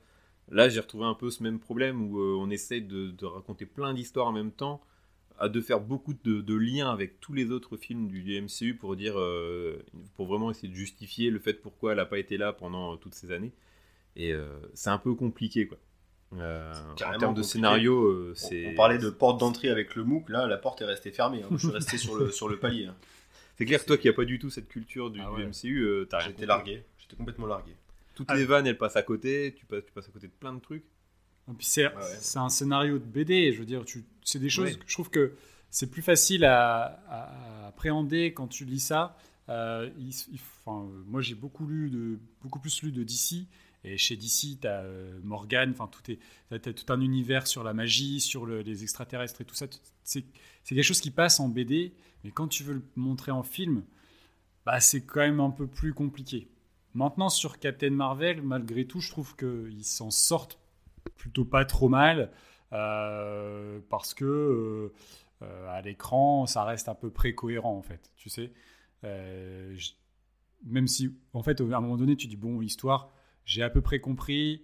euh, je vais pas trop chercher. Il y a une sorte de euh, une sorte de référence à l'invasion des profanateurs. euh, on prend la- l'apparence d'humain, etc. C'est un peu un peu rigolo. Et puis euh, tu te laisses un petit peu porter. Il y a des idées vraiment marrantes. Euh, je pense à justement le- quand ils prennent l'apparence d'une grand-mère là dans Ouais, le combat contre la vieille dame dans le. Dans ça, le je, trouve- ouais. je trouve ça, je trouve ça assez, euh, assez drôle, vraiment. Euh, ça, ça se prend. Après, j'ai eu un peu peur, c'est que euh, du coup, il situe l'action dans les années 90. Et là, tu te dis, on va avoir un peu l'effet euh, Stranger Things dans les années 90. On va te bourrer de références pop culturelles. Euh, bon, elle arrive dans un euh, Radio Shack, à côté d'un Radio Shack, elle arrive dans un blockbuster vidéo euh, où tu vois la, la, la- le- la PLV de True Lies. Euh, elle, euh, elle traficote euh, en téléphone avec une Game Boy. Alors, depuis quand on peut téléphoner euh, aux extraterrestres avec une Game Boy? Je ne sais pas. J'ai plusieurs, démonté plusieurs fois des Game Boy, j'ai jamais trouvé de, ce qu'il fallait. Mais, euh, mais après, ils en font pas trop, trop non plus quand tu vois le. par rapport à ce, que, ce, ce à quoi tu peux t'attendre sur ce type de production. Quoi. Ils auraient, ils auraient pu être beaucoup plus lourds, effectivement, Ouais. sur, sur ce passage-là. Euh, après, j'ai trouvé beaucoup de similitudes avec d'autres films aussi du, de, de- de Marvel, notamment euh, l'ère d'Ultron, où tu as tout un passage où il se retrouve euh, au calme euh, dans la maison de, de Hawkeye. Là, il y a clairement euh, la même chose euh, quand elle, euh, elle retrouve sa, sa copine euh, euh, Rambo, c'est euh, Jessica Rambo, c'est ça? C'est la mère de euh, Monica, mais je... Euh, C'est ouais, Monica Rambo, ouais, c'est ça. Euh, c'est la, ouais, la fille euh, Monica Rambo. Monica, c'est la fille, ouais. Euh, et ça, c'est vraiment parallèle avec, euh, avec Civil War. Donc en fait, le... le côté aussi road trip du film et tout ça. Il y a beaucoup, beaucoup de choses qui se, qui, qui se mettent ensemble. Et c'est un peu un fourre-tout de, de, ce que tout peut faire, de ce que peut faire euh, un, un, film Marvel, quoi. Ah ouais, et, et c'est représentatif aussi de à la fois Marvel, Disney et, et donc l'univers Star Wars aussi, de vouloir combler tous les trous scénaristiques. Dès qu'il y a un, une idée quelque part, on veut t'expliquer ce qui s'est passé. Mm. Et, et, là, on, on, aurait pu appeler le film Nick Fury Origine, tu vois. Euh, le, voir, le euh, voir préparer aussi en même temps euh, le chemin pour euh, paver le chemin pour les, les, les, les, années à venir aussi. Alors que, ouais, avec WandaVision et. Euh... Avec WandaVision, avec le fait que finalement le Nick Fury qu'on voit depuis le début dans le MCU, est-ce que c'est bien Nick Fury? Ouais. Oui. Euh, et comme on disait, il y a déjà suffisamment d'éléments qu'on ne connaît pas encore à ce moment-là avec les, races extraterrestres qu'on n'a encore jamais vues dans le MCU, on va jouer sur le fait que ah, finalement les méchants c'est peut-être les gentils et les gentils ils sont peut-être méchants. Déjà c'est confus dès le départ, on va encore chercher à te, te brouiller les pistes et euh, on n'a pas répondu à toutes les questions malgré comme tu disais Aurélien la volonté de ah oui tiens ça euh, on n'a pas expliqué l'origine faisons-le quand même le spectateur n'est pas capable de l'imaginer. Ouais. Euh, on va quand même te, te, paver le chemin pour la suite et en se disant bon, et si jamais on va dans la direction euh, de, de, ces races extraterrestres dans les prochains films, au moins on les aura, euh, on les aura introduites euh, dans, dans, Captain Marvel. Je trouve oui. ça, ah, je, ouais, je l'ai trouvé un peu maladroit comme, euh, comme film. Oui, oui, sur plusieurs aspects, euh, clairement. Et puis, et puis Nick Fury qui perd un œil pour une griffe de chat. C'était franchement, oui, c'est pas la meilleure façon. Il ça casse les trous de la meilleure des façons. Ah, non, non. non. C'est toujours le, le, côté aussi de, de, de ces films-là, c'est que on cherche la petite vanne euh, facile. Et euh, ça, pour le coup, bah, ça fait rire, euh, ça fait rire les fans. tu t'attends à un gros truc de badass et puis bah non, c'est juste un, un, chat. Quoi. Notamment le chat aussi, euh, le Flerken au final là, qui bouffe, qui est un extraterrestre qui bouffe tous les méchants. Et tout tu t'y attends pas et c'est toujours le côté gimmick et un peu du coup euh, symptomatique des Disney le petit truc mignon euh, ouais. le petit sidekick mignon quoi. et tu sens que Disney euh, influe de plus en plus sur, sur tout ça quoi. Ouais. même s'il n'y a pas eu de peluche je pense de, de ce petit chat le chat le il n'était pas assez mignon encore il fallait des yeux plus grands c'est peut-être le même chat que le chat euh, égyptien de Catwoman on sait pas ah peut-être toutes les origines et le chat de point S et, euh... Mais euh, ouais, sinon j'ai noté qu'il y avait euh, deux bornes d'arcade et ça c'est toujours bien d'en voir dans les films. Bah, c'est le côté Stranger Things, comme tu disais. C'est ça. Il faut... il faut, montrer une borne de Street Fighter 2. C'est un Street Fighter. Et ouais, ouais. Mais ça c'est tout à fait personnel. J'aime toujours en voir. Après, en, en termes d'écriture aussi, niveau du, du, méchant de Jude Law, dès le début tu te doutes qu'il est, qu'il est pas net et tout ça et c'est assez, euh, assez visible en fait. Et c'est ouais, pas très fin non plus. Ouais. Non. Ouais. Clairement. Il y a des facilités scénaristiques, mais quand même beaucoup moins que dans Supergirl, je trouve. Mais euh, bon. Ah ben là, quand même... tu sens que c'est pris plus au sérieux. Ouais. Qu'il y a tout un univers autour et qu'il faut l'intégrer dans cet univers-là. Donc, euh, il, forcément, ça va pas tourner au nanar complet cette fois-ci. Euh, mais euh, pour autant, en fait, tu. Ben, voilà, si tu es complètement hermétique, que tu n'es pas, découvert, que pas encore rentré dans cet univers-là, tu restes sur le carreau. Que, que tu peux, euh, euh pour parler d'un autre film de super-héroïne, super tu peux prendre Wonder Woman tel qu'il est, en tant que film. juste en tant que film, et euh, saisir les choses si tu n'as rien vu d'avant, que là, euh, clairement, je pense que tu bah, t'arrêtes au bout de 15 minutes. Quoi. Comme je le disais tout à l'heure dans la présentation, il fait vraiment le pont en plus entre, entre les deux Avengers majeurs qui ont conclu euh, la, saga. Donc, euh, le film, il était attendu aussi pour ça. C'était euh, la réponse après la fin de Infinity War, où on a juste un petit bip bip avec, le logo de Captain Marvel, et on a envie de savoir qui c'est et tout ça. Et le film, il, a, il est vraiment coincé. tu vois, c'est le premier film super, d'une super héroïne Marvel, mais il est vraiment coincé entre ces deux films-là, et ça lui dessert au final. Oui, et puis, finalement, il n'y a pas de n'y a pas de conséquences euh, très importantes dans euh, Avengers Endgame derrière. Oui, ouais, c'est ça. Alors, on, croit qu'on va avoir la Superman de, du MCU, ouais. et puis en fait, non. Elle apparaît assez peu, et euh, elle a finalement un impact vraiment relatif. quoi. C'est vraiment un Deus Ex dans, dans Endgame. Quoi. Et, et son pouvoir, on, on le voit dans, dans la fin de, de Captain Marvel, et c'est exactement le même qu'elle refait dans, dans Endgame. Hmm. Rien de plus. Ouais, ouais. Donc, c'est, puis c'est une origin story, mais ils ont essayé un peu de la modifier, faire un truc un peu moins euh, classique que dans les autres. C'est ça, ils nous refont pas euh, Spider-Man, ils nous refont pas Batman, et c'est ça, c'est quand même tout à l'honneur du film malgré tout de vouloir euh, l'expliquer d'une manière qui change un peu, quoi. Et, c'est agréable. Et concernant le traitement du, personnage féminin, alors je sais pas si dans les, comics elle était traitée de la même façon, à savoir là elle n'est pas sexualisée du tout justement, à l'inverse de, de ce qu'on a vu dans les dans les dans, dans Catwoman surtout. Euh, et, aussi, sa sexualité n'est pas vraiment définie. Parce que souvent, euh, j'ai eu l'impression que c'est parce qu'il est hétéro et homo, et euh, en fait, on s'en fout. Et ça, j'ai trouvé ça plutôt, plutôt bien foutu.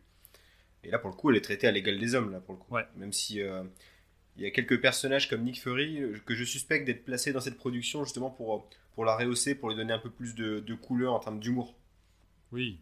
oui. Tu mets toujours Samuel Jackson pour apporter quelque chose quand même. Parce que moi, j'ai pas toutes vos clés, toutes vos références. Donc moi, je l'ai regardé donc, sans comprendre la moitié de ce qui se passait. et je me suis dit, ah bah lui, je le connais, c'est Nick Fury. Et là, là j'ai réussi à recoller les bouts. Donc je pense que même pour les mecs, pour moi, c'est fait pour ça. La présence de Samuel L. Jackson est indispensable. je pensais que pour toi... C'est la clé de voûte de tout le MCU, il faut qu'il soit là à chaque ah fois. C'est lui qui chapeaute tout dans l'ombre, lui ou quelqu'un qui aurait son apparence. J'aurais préféré Jean-Luc Reichmann, mais on se de Samuel L. Jackson. Je crois qu'il était pris, ouais je, pensais que pour toi, pour toi, Nick Fury, c'était David Hasselhoff. Moi, j'étais persuadé que tu étais resté là-dessus. Euh, sur la réalisation, après. Euh, bah, c'est Marvel. Hein. Marvel c'est Marvel, clairement, avec du Nirvana en plus. C'est ni plus ni moins. Euh, mais j'ai pas, pas grand chose à dire, mais par contre, s'il y avait quelque chose que, que j'ai apprécié, que j'ai trouvé plutôt, plutôt bien, euh, c'est euh, quand elle apparaît vraiment en tant que super-héroïne, euh, comme elle apparaît dans la BD, Captain Marvel, qu'elle a son, son masque et cette espèce de crête lumineuse et qu'elle qu'elle vole et qu'elle prend vraiment pleine possession de ses pouvoirs. Je trouvais que la scène était plutôt belle et que le personnage était plutôt bien fait. Alors c'est du CGI aussi, mais il y a côté christique hein, aussi. Il y a quelque chose, ouais, vraiment de une puissance qui s'en dégage et tu te dis, ah bah ça y est, ils assument aussi euh, le côté euh, comic book et le côté super-héros puissant. Et ils en font quelque chose qui est euh, plutôt bien, bien amené et bien fait. Je trouve vraiment ce passage-là m'a un peu réveillé et, m'a, attiré l'attention. C'est quelque chose qui est, bien traité et qui, diffère un petit peu de ce qu'on a pu voir avant, en fait, en termes de déplacement, en termes de, pouvoir. Et je trouvais que là, et, je me dis, en fait, finalement, c'est dommage qu'elle n'ait pas plus d'importance sur les, sur les suites. Mmh. Et le, problème de, ce passage-là où elle se révèle enfin avec ses pouvoirs, c'est qu'après, elle fait une, grosse scène d'action sur la musique euh, I'm Just a Girl de No Doubt. Et je trouve que le choix de la chanson est pas forcément très subtil aussi, là, pour le coup. Euh, ça, c'est un peu. Euh, du coup, tout ce côté un peu iconique qui arrive avant, il est un peu détruit avec la scène d'après. Même si elle est très bien, on voit qu'elle se bat et que, bon, qu'elle est balèze. c'est trop appuyé une fois de plus, quoi. C'est vraiment essayer de on prend les gens un peu pour des cons. c'est ça. J'ai trouvé la réalisation sans personnalité, comme tous les Marvel, mais ça, c'est que, mon, c'est que mon avis. Et je me demandais justement si ça avait été réalisé par Pitoff. Euh, peut-être, qu'il aurait peut-être insufflé un, un, supplément d'âme, un truc, euh, un truc bien à lui, quoi. Il y a un truc que j'ai, noté euh, en faisant mes recherches, c'est que pour faire le de-age de, des, visages de, de Samuel L. Jackson, par exemple, ils avaient pris le visage de dans, dans le film Code 187 Code meurtre. Ah ouais? Ils avaient pris ça comme référence. Ah, tu vois, ce film qu'on a traité euh, dans un épisode précédent. Un euh, épisode sur les films de lycée. Et euh, ah ouais, tu vois. Mais là, ça se sent aussi beaucoup. Hein, Ouais, mais je trouve que ça va. C'est pas encore trop trop cringe. Je compare à Princess Leia un, un effet qui peut très très salement vieillir. je me souviens du film avec De Niro, Al Pacino. Irishman, ça c'est quelque chose qu'on va, qui va nous péter à la gueule dans 10 ans. bah déjà, on verra ces films-là. Je trouve que là, en le revoyant, celui-là, je trouve que Samuel Jackson, il est pas encore. Euh, c'est pas encore trop mal fait, tu vois. Ils ont réussi à trouver un bon compromis, euh, comme dans Ant-Man, quand t'as. Euh... Merde, je sais plus son. Euh, Michael Douglas. Ouais, Michael Douglas. Pareil, c'est quand même super bien fait. Je l'ai revu il y a pas longtemps et ça reste encore quelque chose de, de, plutôt bien fait. comparé, comme je disais, à Princesse Leia ou, euh, ou aussi. euh, Will Smith, là, dans le film de Ouais, Ang Lee. Ang Lee, Man, hein, ouais. ça Tout à fait. Donc, en termes de réalisation, c'est correct, quoi. C'est. Tu t'attends à voir ça et t'es pas déçu, mais t'en as pas plus, quoi. Ouais, c'est ça, mais après, en fait, il n'y a pas de. Il a pas d'âme hein, quelque part là-dedans, mais c'est pas ce qu'on vient chercher là-dessus. Pour, par contre, pour le coup, le spectacle est au rendez-vous euh, et ça se laisse. Franchement, c'était pas, c'était loin d'être désagréable à voir. J'ai vu des Marvel bien plus désagréables à voir, à regarder. Euh, rien qu'Avengers 2, je trouvais moins, moins bien. Je parle même pas de Ant-Man que j'ai détesté. Mais euh, là, pour le coup, je trouve ça, je trouve ça chouette et, euh, et pour le produit, encore une fois, parce que ça reste un produit, pour le produit qu'il est, il est vraiment pas désagréable, quoi. Mm. Et sur le jeu d'acteur, euh, bon, euh, Brie Larson joue beaucoup mieux que dans Kong Skull Island. Ça, il, faut le, il faut le noter. Euh, c'est c'est pas dur. Pas. Autre, autre film avec Samuel L. Jackson jeune. Ouais. Oui, il est dans tous les films. En fait, il faut, se- il faut noter les films où il n'est pas dedans. Euh, Aux États-Unis, ça va plus vite. Et, euh, et j'ai trouvé que la Shanna Lynch, donc qui joue euh, euh, le- la, copine de, de Captain Marvel, qui, était, qui fait de l'aviation là, et, et son personnage déjà, il est mieux, elle joue mieux que dans le dernier James Bond. J'ai vraiment un problème avec son, son personnage dans le dernier James Bond, qui, qui est complètement inutile, qui là pour le coup est rajouté par opportunisme complet et qui n'apporte rien du tout. Mm. Euh, là, je trouve que j'ai trouvé. euh, fina- je- je- finalement, elle s'est révélée pour moi dans ce film-là plus que dans le, le Bond. Et, euh, et du coup, ça vous fait pas rebondir, quoi. Non, non, non, euh, non, parce que c'est un peu comme à l'égal du scénario, quoi. Euh, tout le monde fait le taf, tout le monde est là, et c'est pourquoi il est là, il le fait bien.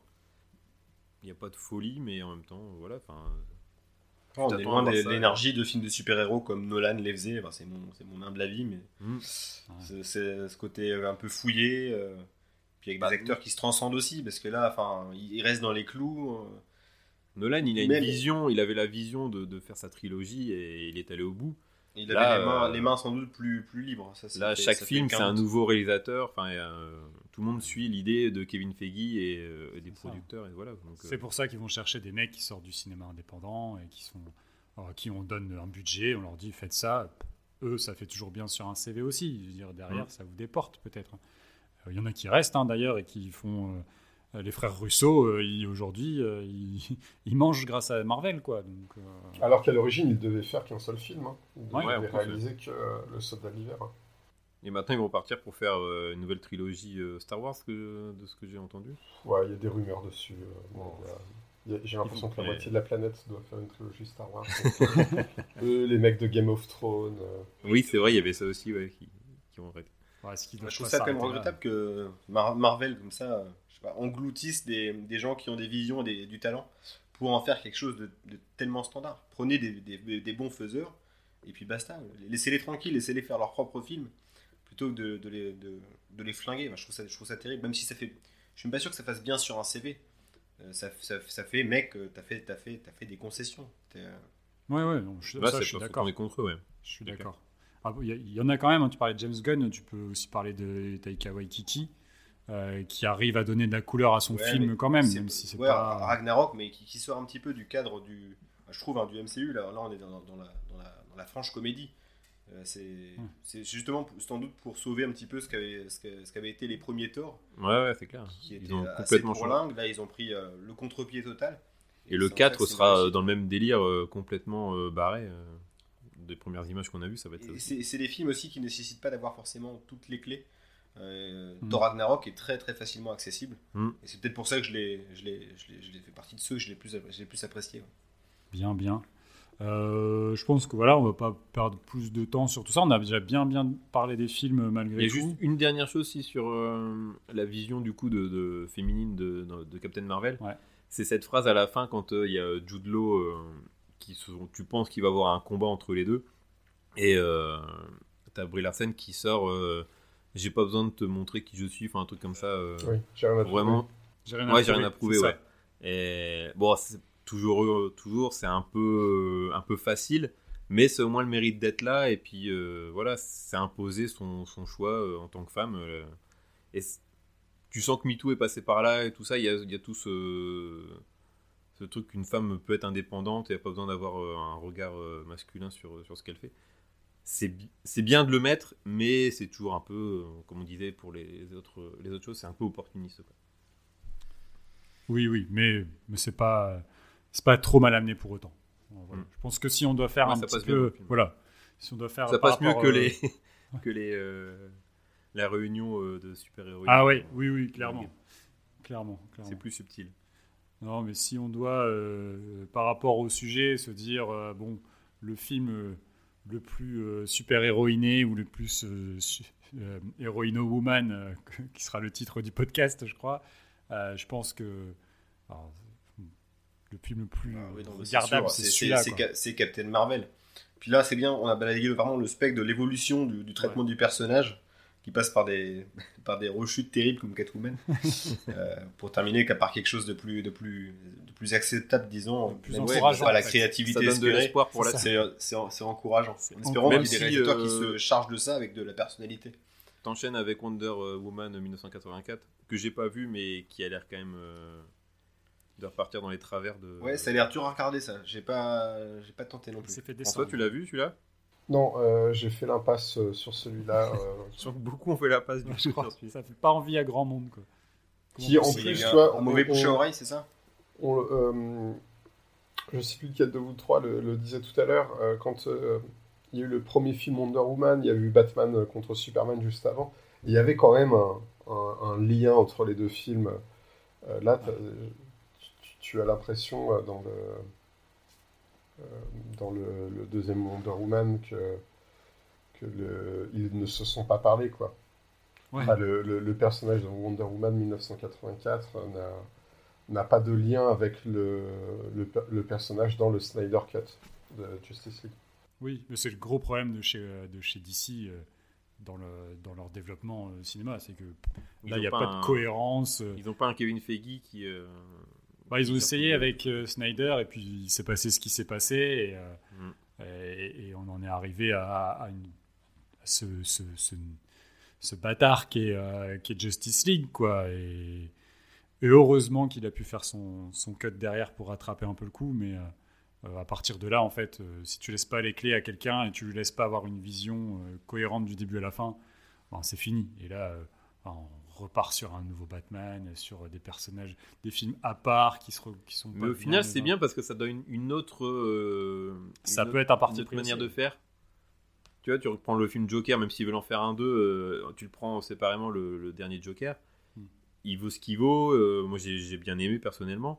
Là, le Batman, à chaque chacun peut en trouver son, son Batman. euh, S'il veut un Batman très comique, s'il regarde de Tim Burton, euh, ou même encore pire ceux de, de Schumacher. Euh, des trucs plus sérieux, t'as Nolan, et puis là, euh, je pense que celui de Matt Reeves, il va être aussi encore plus vraiment dans l'esprit Seven, en fait, là, pour le coup, a vraiment l'impression que ça va être quelque chose dans, dans, dans- dans ce délire-là. Et, euh, et du coup, c'est bien, c'est que euh, chaque personne, enfin, euh, Ah, ils, ont un peu plus une vision d'auteur euh, chez Ouais. Aujourd'hui. Et puis euh, chacun peut trouver son compte. Que Marvel, ben, tu sais, euh, c'est un produit formaté, et voilà. Ouais, ouais. Et je pense pas qu'ils vont s'arrêter demain de, de faire ça parce que ça marche, ils brassent des, mille- des milliards avec ça et ils sont très bien là-dedans. Même si je pense que la, la phase 4, là, ils ont quand même du mal à, à rebondir après, euh, après Thanos. Ouais. Tu vois que Chang-Chi, c'était difficile, le film est bien, mais c'est pas un, un chef-d'œuvre. Eternal, si c'est vautré. Ça va commencer. Mais c'est tout est cyclique de toute façon. Je veux dire, Des, des, des sagas comme ça, il y en a eu, enfin des, des modes. euh, ça se voit beaucoup euh, dans le cinéma d'horreur. On en a parlé un petit peu avec le slasher, etc. Il y a des, il y a des mouvements, des modes, euh, slasher, le torture porn, etc. Et à un moment donné, on voit que ça, et puis on- ça s'effondre. Là, on est sur des choses qui sont beaucoup plus grand public, donc ça dure beaucoup plus longtemps. ouais. Mais à un moment donné, ça va, euh, je pense, ça va Et s'effondrer. puis les gens grandissent aussi. Là, je pense que les ados euh, les pré-ados avaient découvert avec euh, le premier Avenger. Maintenant, ils commencent aussi à grandir. Ça fait quand même, comme tu disais, euh, plus de 10 ans que ça, ça existe. Euh, les gens vieillissent et à un moment, tu, en- tu vieillis, tu prends une expérience et tu comprends un peu les rouages du truc et euh, tu te lasses. Quoi. Et, Ouais, bien euh, sûr. ça va, ouais, ça va s'arrêter de lui-même. Je pense que la phase 4, ça sera l'une des dernières phases. Après, je pense qu'ils vont ils vont passer à autre chose et puis vont faire une ça pause. continuera toujours, mais euh, Oui, ou ils après, ils vont partir en remake, C'est ça, ils vont faire un reboot. Enfin, quand tu vois que Star Wars, euh, on en parle encore toujours aujourd'hui. Voilà, c'est, ça fait partie. euh, mais ils ont quand même aussi après, euh, avec tous les comics qui sont sortis, euh, ils ont de quoi faire. Le truc aussi, c'est euh, ce qui pourrait faire perdurer, c'est qu'ils vont rajouter les licences de la Fox. Et là, euh, il y en a Ouais. encore du coup pour. Il, peut- il risque d'en avoir pour un moment encore euh, s'ils arrivent à mettre les X-Men et tout ça. ah, t'imagines limiteront, hein, parce que Oui. Ouais, mais je trouve, moi, je trouve, tu vois, après, je trouve, euh, c'est peut-être pas forcément très, très bien pour la suite, mais je trouve ça quand même malin d'avoir euh, fait le multiverse avec euh, ce délire, euh, les rachats de la Fox et tout ça, mélanger ça avec le multivers, c'est quand même incroyable d'avoir réussi à faire ça. Ah ouais, ouais, c'est euh, le deuxième fascinant, euh, coup de maître euh, après la cohésion de, de dizaines et dizaines de films sur 14 ans, d'avoir euh, créé une cohésion avec des films qui n'étaient pas prévus dans- là-dedans au départ. Je trouve Mm. ça, moi, euh, c'est fascinant et j'aimerais un jour vraiment avoir un gros livre sur ça ou sur le, le- tous les l'envers du décor pour savoir comment ça s'est fait et ça doit être. euh, c'est passionnant. Ah, En plus, c'est quelque chose euh, qui, euh, qu'il prévoyait depuis pas mal de temps. Sur No Way Home, ils ont un petit peu menti, je trouve, en disant non, on avait un autre scénario. Et euh, au dernier moment, on a vu que ça ça marcherait pas, donc on est parti sur cette idée. Tu dis non, mais les gars, déjà, euh, vous, vous, tournez des films à, à 200 millions de dollars. Donc le coup de au dernier moment, on a vu que ça marchait pas. Bah, on n'y croit pas. Enfin, vous, vous êtes un peu plus sérieux là-dessus. Et euh, il y avait déjà des rumeurs à l'époque du film, c'est Spider-Man New, Generation en, en- en français, Mm. Euh, comme quoi Tobey Maguire et Andrew Garfield euh, feraient des apparitions dedans. Un, un peu à la Mary Poppins avec des, ou, euh, Roger Rabbit avec des personnages, euh, des acteurs qui feraient euh, une apparition dans le film d'animation.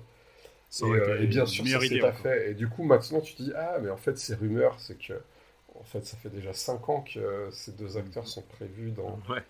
Dans, dans, Ouais, dans tu le vois- film.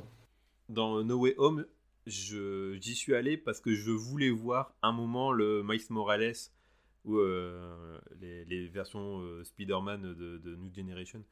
Et j'ai été déçu qu'ils soient pas allés au bout du délire parce qu'ils auraient pu. C'est aussi Sony, ils ont réussi à. Mm. Et ça aurait été enco- Tu vois, là, pour le coup, il y aurait vraiment une surprise parce que tu t'étais tout fait spoiler avant sur Internet. Tu savais à quoi t'attendre. Si tu, tu suis un peu l'univers, euh, si t'es un peu fan de, de Marvel, tu savais à quoi t'attendre. Euh, et là, ça aurait été vraiment la grosse surprise, le truc, le- la petite cerise sur le gâteau. Quoi. Et, et voilà. C'est comme pour, tu vois, pour euh, la bande-annonce de Doctor Strange 2. Il y a des rumeurs avec euh, l'intronisation des, des X-Men dedans, avec euh, Professeur Xavier. C'est des choses qui sont. Et du coup, toutes ces choses-là, ça te pourrit un peu la surprise. Mm. Et, et c'est, c'est dommage parce que à l'époque, quand il y a les premiers Marvel qui sont. Les premiers ouais, Avengers et tout ça, t'avais euh, pas encore tous les réseaux sociaux et t'avais encore cette surprise de, de la scène post-générique, euh, qu'est-ce qu'elle va t'apporter. Que maintenant, euh, même avant la sortie, tu sais déjà tout sur le film. Quoi. Ouais. Et, et je pense que ça aussi, ça peut leur euh, vraiment leur porter préjudice sur le long terme. Parce que, en fait, tu regardes les scènes, si- maintenant, tu regardes juste les scènes post-génériques des, des films ou des séries, et puis tu peux comprendre l'histoire. le- C'est vrai. Bien, je pense qu'on a été complet. Euh, je pense qu'on peut, euh, on peut clôturer tranquillement l'émission. Euh, je vais laisser notre host prendre peut-être le relais là-dessus. Cette fois-ci, on n'a pas départagé les films, on voulait surtout savoir, voilà, connaître, comprendre l'évolution du coup des, personnages féminins dans, les, dans les films de super-héros, hein, en l'occurrence. On était accompagné du coup de, de France Poiret. On vous invite du coup à, découvrir le MOOC, donc Heroes ou Héros, qu'on peut trouver où, François? Euh, qu'on peut trouver maintenant dans les librairies. En presse, euh, ça va commencer à être difficile, euh, mais dans toutes les librairies, normalement, les, les Fnac, De Citre et compagnie, vous devriez, vous devriez le trouver au rayon cinéma, normalement, si, s'il est bien rangé. Et sinon, bah, sur Internet, hein, vous tapez Héros, le MOOC, Inis Édition. Inis, ça s'écrit Y, 2 N comme Nicolas, IS, comme euh, Stéphane. Euh, et toute la collection est, disponible. Super, bon bah les gars, c'était un, un plaisir d'être avec vous ce soir. Là tout de suite, l'émission s'arrête et on va passer au reco.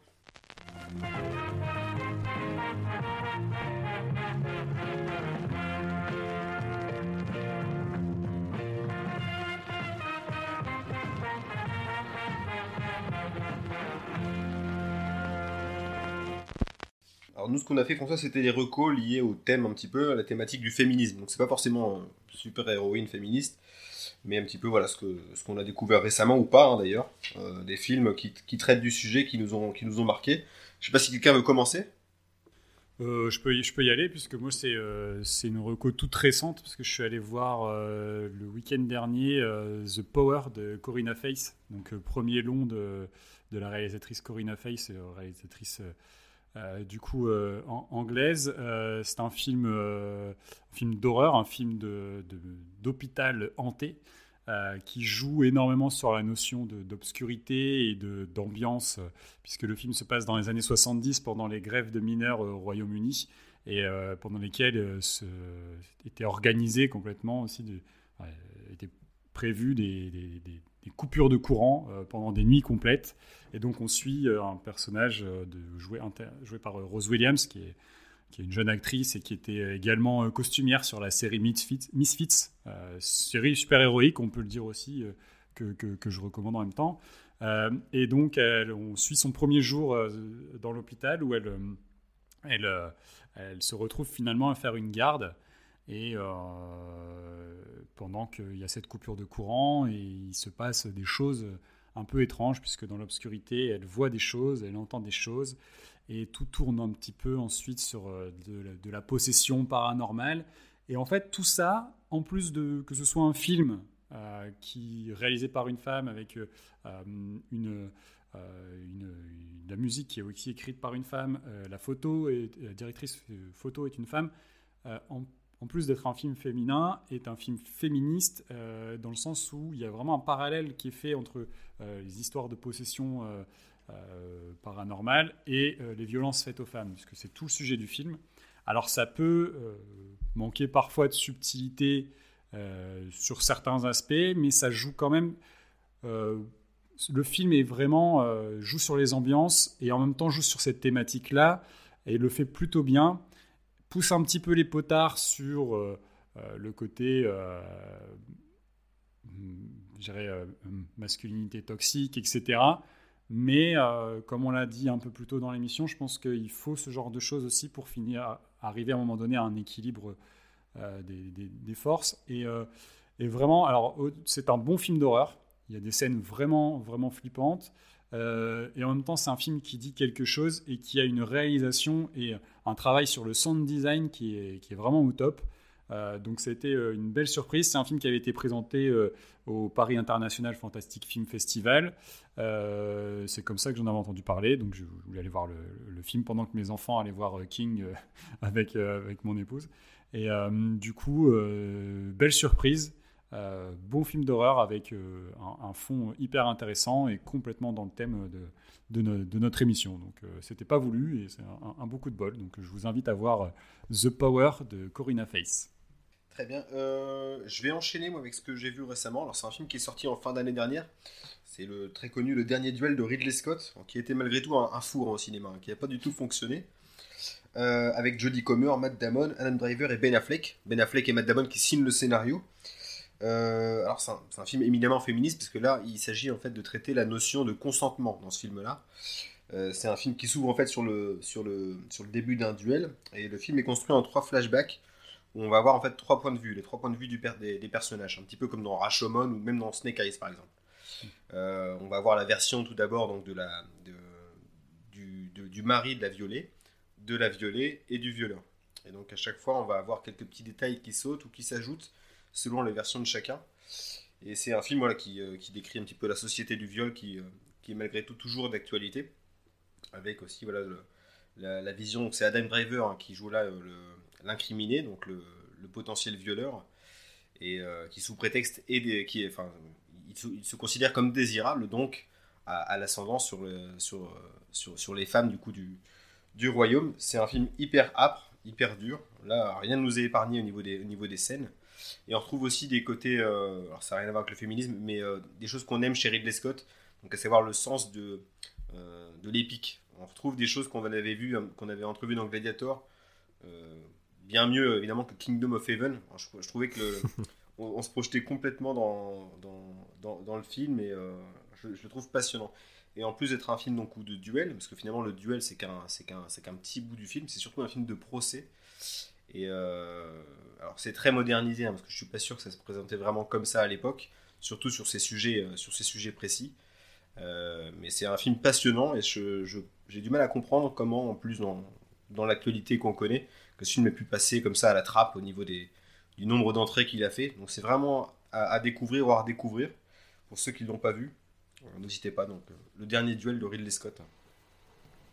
J'allais le conseiller aussi. C'est le conseiller aussi, merde. Ouais, je pensais dernier duel parce que, bah, comme tu dis, c'est un film qui est très très moderne dans euh, la façon dont ils ont euh, appréhender euh, le, procès. Euh, on, peut, bah, on peut faire deux sujets sur le dernier duel, si ça vous va. la façon dont ils ont appréhendé le procès. et il y, y, a quelque chose d'intéressant à noter, c'est que le scénario est écrit par Ben Affleck et Matt Damon. Et, et c'est à, à, se demander s'ils ne cherchent pas à se faire pardonner de quelque chose en ayant été très proche de Harvey ah, Weinstein, euh, et, en ayant au début un peu fait non, on n'était pas au courant, enfin voilà, en, bottant en touche à chaque fois. Il prendrait les devants, c'est ça? Il prendrait les devants tardivement en tout cas. Et puis comme tu disais sur le côté épique, euh, c'est l'histoire du dernier duel judiciaire légal hein, qu'il y a eu, euh, qui a eu lieu en France. Après ça, quand on tuait quelqu'un, c'était illégal. c'est super violent c'est magnifiquement filmé, c'est euh, t'as une tension, mais euh, jusqu'à la fin, quoi. Enfin, c'est réussi, c'est une réussite totale, et je pense que l'échec en salle, c'est que le film fait 2h30 aussi. Mais moi, je trouvais que c'était une renaissance pour Ridley Scott, euh, que soit autant dans le fond que la forme. On a tendance à voir Ridley Scott comme un, simple faiseur. Alors, il nous sort quelquefois une, une, perle tous les, tous les quatre films, mais là, il avait sorti pour tout l'argent du monde, qui sont des qui sont des, des bouses sans nom, enfin, qui sont des films où tu t'assoupis. Là, pour le coup, le sujet est passionnant et euh, la forme est à son service. Ah Cette année, il a aussi sorti House of Gucci, qui a été eh aussi... Ben, voilà. Donc, il, parfois, il en sort deux par an. Donc là, c'est le cas. Euh, on dirait qu'il y en a un qui finance l'autre. Donc, euh, en gros, tu fais un gros film qui va rapporter. L'autre, tu fais pas ce que tu veux. Tu as les mains libres. Donc, c'est l'impression que ça donne à chaque fois Ridley Scott. Comme Spielberg à une époque, il fait Jurassic Park pour faire la liste de Schindler. Il fait des sujets perso, mais entre-temps, il faut qu'il passe par des grosses productions sans âme. Mais c'est une, année compliquée pour les grands réals, hein, parce que Ridley Scott s'est planté, euh, Del Toro s'est planté, Spielberg s'est planté avec euh, West Side Story. Euh, vraiment compliqué. Euh, la fin d'une époque. Ouais, ouais, et puis il y a des pratiques, comme on l'a dit, qui, qui, ont changé. Quoi. Il n'y a plus, plus vraiment de place sur si tu veux proposer quelque chose d'un peu différent. Et le dernier duel est vraiment dans cette mouvance-là. Je pense que c'est vraiment un cinéma trop différent pour attirer les foules. Quoi. Bah, quand tu Spider-Man fait finalement autant d'entrées que E3 réunis. Ouais, c'est ça. Mm. Tout est dit. c'est triste. Hein. C'est triste, triste ouais. Après, il y, a les Oscars bientôt où euh, il, est bien, il est bien placé. Peut-être que ça peut le relancer euh, en salle. Ça s'est déjà vu. Hein. Le film ressort après la cérémonie des Oscars et retrouve un second souffle. J'y crois pas trop. Hein, non, mais dans le temps, en fait, le, le, le, film sera redécouvert plus tard. Euh. Sur, quand il sera sur Netflix. Ouais. Ouais, non, c'est con parce que le sujet, le sujet est dingue et les acteurs sont exceptionnels. Euh, ça aussi, on a oublié de le noter. Euh, Matt Damon, enfin, Matt Damon et Jodie Comer sont vraiment fantastiques. Ouais, Jodie Comer, grosse, grosse euh, surprise, hein, une actrice qui perce vraiment. Elle, avait fait une série alors que j'ai pas vu. C'était quoi Sur une tueuse en série, il me semble. Killing, voilà. Hmm. C'était la seule, la, la, seule série pour laquelle elle était connue. Et là, pour le coup, le film, c'est une grosse révélation. Donc, C'est son quatrième film hein, seulement. Ouais, donc euh, ça, démarre fort. Ouais, ben, le beau début de carrière. C'est ça. Bien. Alex euh, Moi, la reco, ça sera euh, Pam et Tommy sur Disney+. pourquoi Pam et Tommy Barboyeur, Pam et Tommy. voilà, c'est ça. C'était pour rester dans, dans l'esprit Pamela Anderson. non, bon, le, c'est un peu racoleur le, sujet de, de base, quoi. C'est l'histoire de la sextape entre Tommy Lee, batteur de Motley Crue, et Pamela Anderson qui est euh, à ce moment-là au top de, sa carrière euh, avec euh, Alerta Malibu et qui va sortir juste après le fameux film Barbwire. Donc ça raconte l'histoire du vol de la cassette par un, menuisier qui faisait des travaux chez, chez Tommy Et on suit du coup toutes les péripéties sur comment la cassette euh, est arrivée sur Internet, sur les débuts d'Internet en plus, euh, et aussi comment ça a impacté la, la relation de couple entre Tommy et, Pamela Anderson. Et euh, surtout, pour ça que j'en parle, c'est euh, d'un peu euh, mettre en avant Pamela Anderson, qui est euh, plutôt bien écrit. Pour l'instant, la saison, elle n'est pas terminée. Là, l'épisode 6 est sorti hier, alors on, on écrit. L'épisode 6 est vraiment lourd parce que c'est une scène, c'est un épisode où elle est confrontée à un avocat. Et en gros, euh, c'est elle qui porte plainte pour euh, le vol de la cassette. Elle se retrouve euh, jugée quasiment euh, sur le fait d'avoir fait une sextape. Et l'épisode est très très malaisant. L'avocat est juste ignoble à poser des questions très personnelles et très froides à Pamela Anderson. Et je trouve que l'écriture du personnage de, Pamela Anderson est bien fait parce que il y a ce côté, elle, elle sait qu'elle qu'elle plaît grâce à son corps, mais elle essaye malgré tout de, de faire pa- passer autre chose euh, sur les, envers les hommes. Notamment, euh, il y a une scène euh, où elle doit jouer dans Alerte à Malibu, elle doit faire un dialogue, et au final, les, les, réalisateurs, producteurs disent Bah non, on l'a coupé, par contre, juste tu cours. Et, et puis c'est fou la scène où il y a euh, l'échancrage du, du maillot de bain où euh, ils font non, non ça va, c'est trop, attends, non, on va, ça va être censuré. C'est vraiment. euh, et puis tu, tu sens que, que Pamela Anderson est, est blasée par tout ça. Après, je sais pas à quel point c'est véridique ou pas, mais je trouve que c'est bien d'en faire un personnage fort féminin. Enfin, en tout cas, c'est dépeint comme ça dans, dans la série. Donc voilà. C'est... Puis c'est intéressant de voir les années 90 euh, avec toute la, folie qui était là à cette époque-là. Euh. Après, euh, je suis un peu moins convaincu par euh, certains, épisodes, notamment le 2 qui est très racoleur aussi, où on voit, je pense qu'il était pour faire vraiment parler et, faire appâter le, chaland, où tu les vois euh, Tommy Lee et Pamela Anderson, enfin les acteurs, quasiment à poil tout, l'épisode, qui est pas forcément nécessaire, qui est un peu mal amené en plus. Mais voilà, sinon au global, je trouve que c'est intéressant. J'ai envie de savoir la fin, euh, comment tout ça se termine et euh, comment les démêlés euh, judiciaires vont se terminer. Et mention spéciale à Seth Rogen qui a une belle coupe mulet dans la série. Donc voilà, pas Tommy sur Disney+. et je pense que ouais, il y a- il y a 8 épisodes, si je dis pas de bêtises, elle en était au 6 Je sais pas si t'as vu François la série ou pas? Non, je l'ai pas, l'ai pas encore vu la série. Je la regarderai probablement, ouais. Ouais, et puis il y, a un peu- il y a un petit lien avec Marvel vu que c'est là que c'est Sébastien, Ouais, il y a ça aussi, ouais. Ouais. qui joue euh, le soldat d'hiver. Ouais, et d'ailleurs, Ah oui. ce- ce- le, le, le personnage là de Tommy Lee, je trouve qu'il est. euh, D'après ce qu'on en a entendu, euh, toutes ces frasques et tout ça, je trouve que là, il est quand même assez euh, sympa dans, dans la série. Très protecteur envers Il y avait euh, pas une Pamela, série alors qu'il a quand même euh, tabassé euh, Pamela Anderson. euh, Ouais. Si, si, euh, sur. Netflix, il y avait un documentaire euh, sur Motley Crue. ouais. C'est un ouais, non, c'est pas un documentaire, c'est un film réalisé par Ah, celui qui avait fait les Jackass euh, et s'appelle The Dirt, qui pour le coup est assez trash, mais euh, c'est marrant de, de voir un peu l'origine story de Motley Crue. Et, voilà, c'est un film, c'est une comédie, tu sens que c'est Jackass derrière, enfin c'est un peu euh, n'importe quoi sur, sur certains passages. Bon, les gars, je crois qu'on a fait le tour Très bien. pour Ouais. les recos. Donc là, l'épi- l'épisode s'achève. Je remercie, on remercie encore François Ah, un accepté, énorme euh, merci. notre invitation. Franchement, c'était top. Merci de nous avoir apporté pour une fois de l'analyse sérieuse. Ouais, et ton regard aiguisé sur, euh, sur un monde que pour ma part je ne connais Vous l'avez déjà pas tous- assez. tous les trois, euh, l'analyse sérieuse et le regard aiguisé. hein. C'est trop gentil. C'est trop gentil. Alors, un grand plaisir. Merci beaucoup à toi. Et euh, tu reviens quand tu veux. Euh, Ah bah, tu as avec ta plaisir, place. Voilà, on rappelle hein, le MOOC dispo dans toutes les, les bonnes librairies. Euh, moi les gars, je vous dis à dans deux semaines avec un nouveau thème, trois nouveaux films et les trois mêmes mecs pour vous en parler. Ciao Ciao. Eh, ciao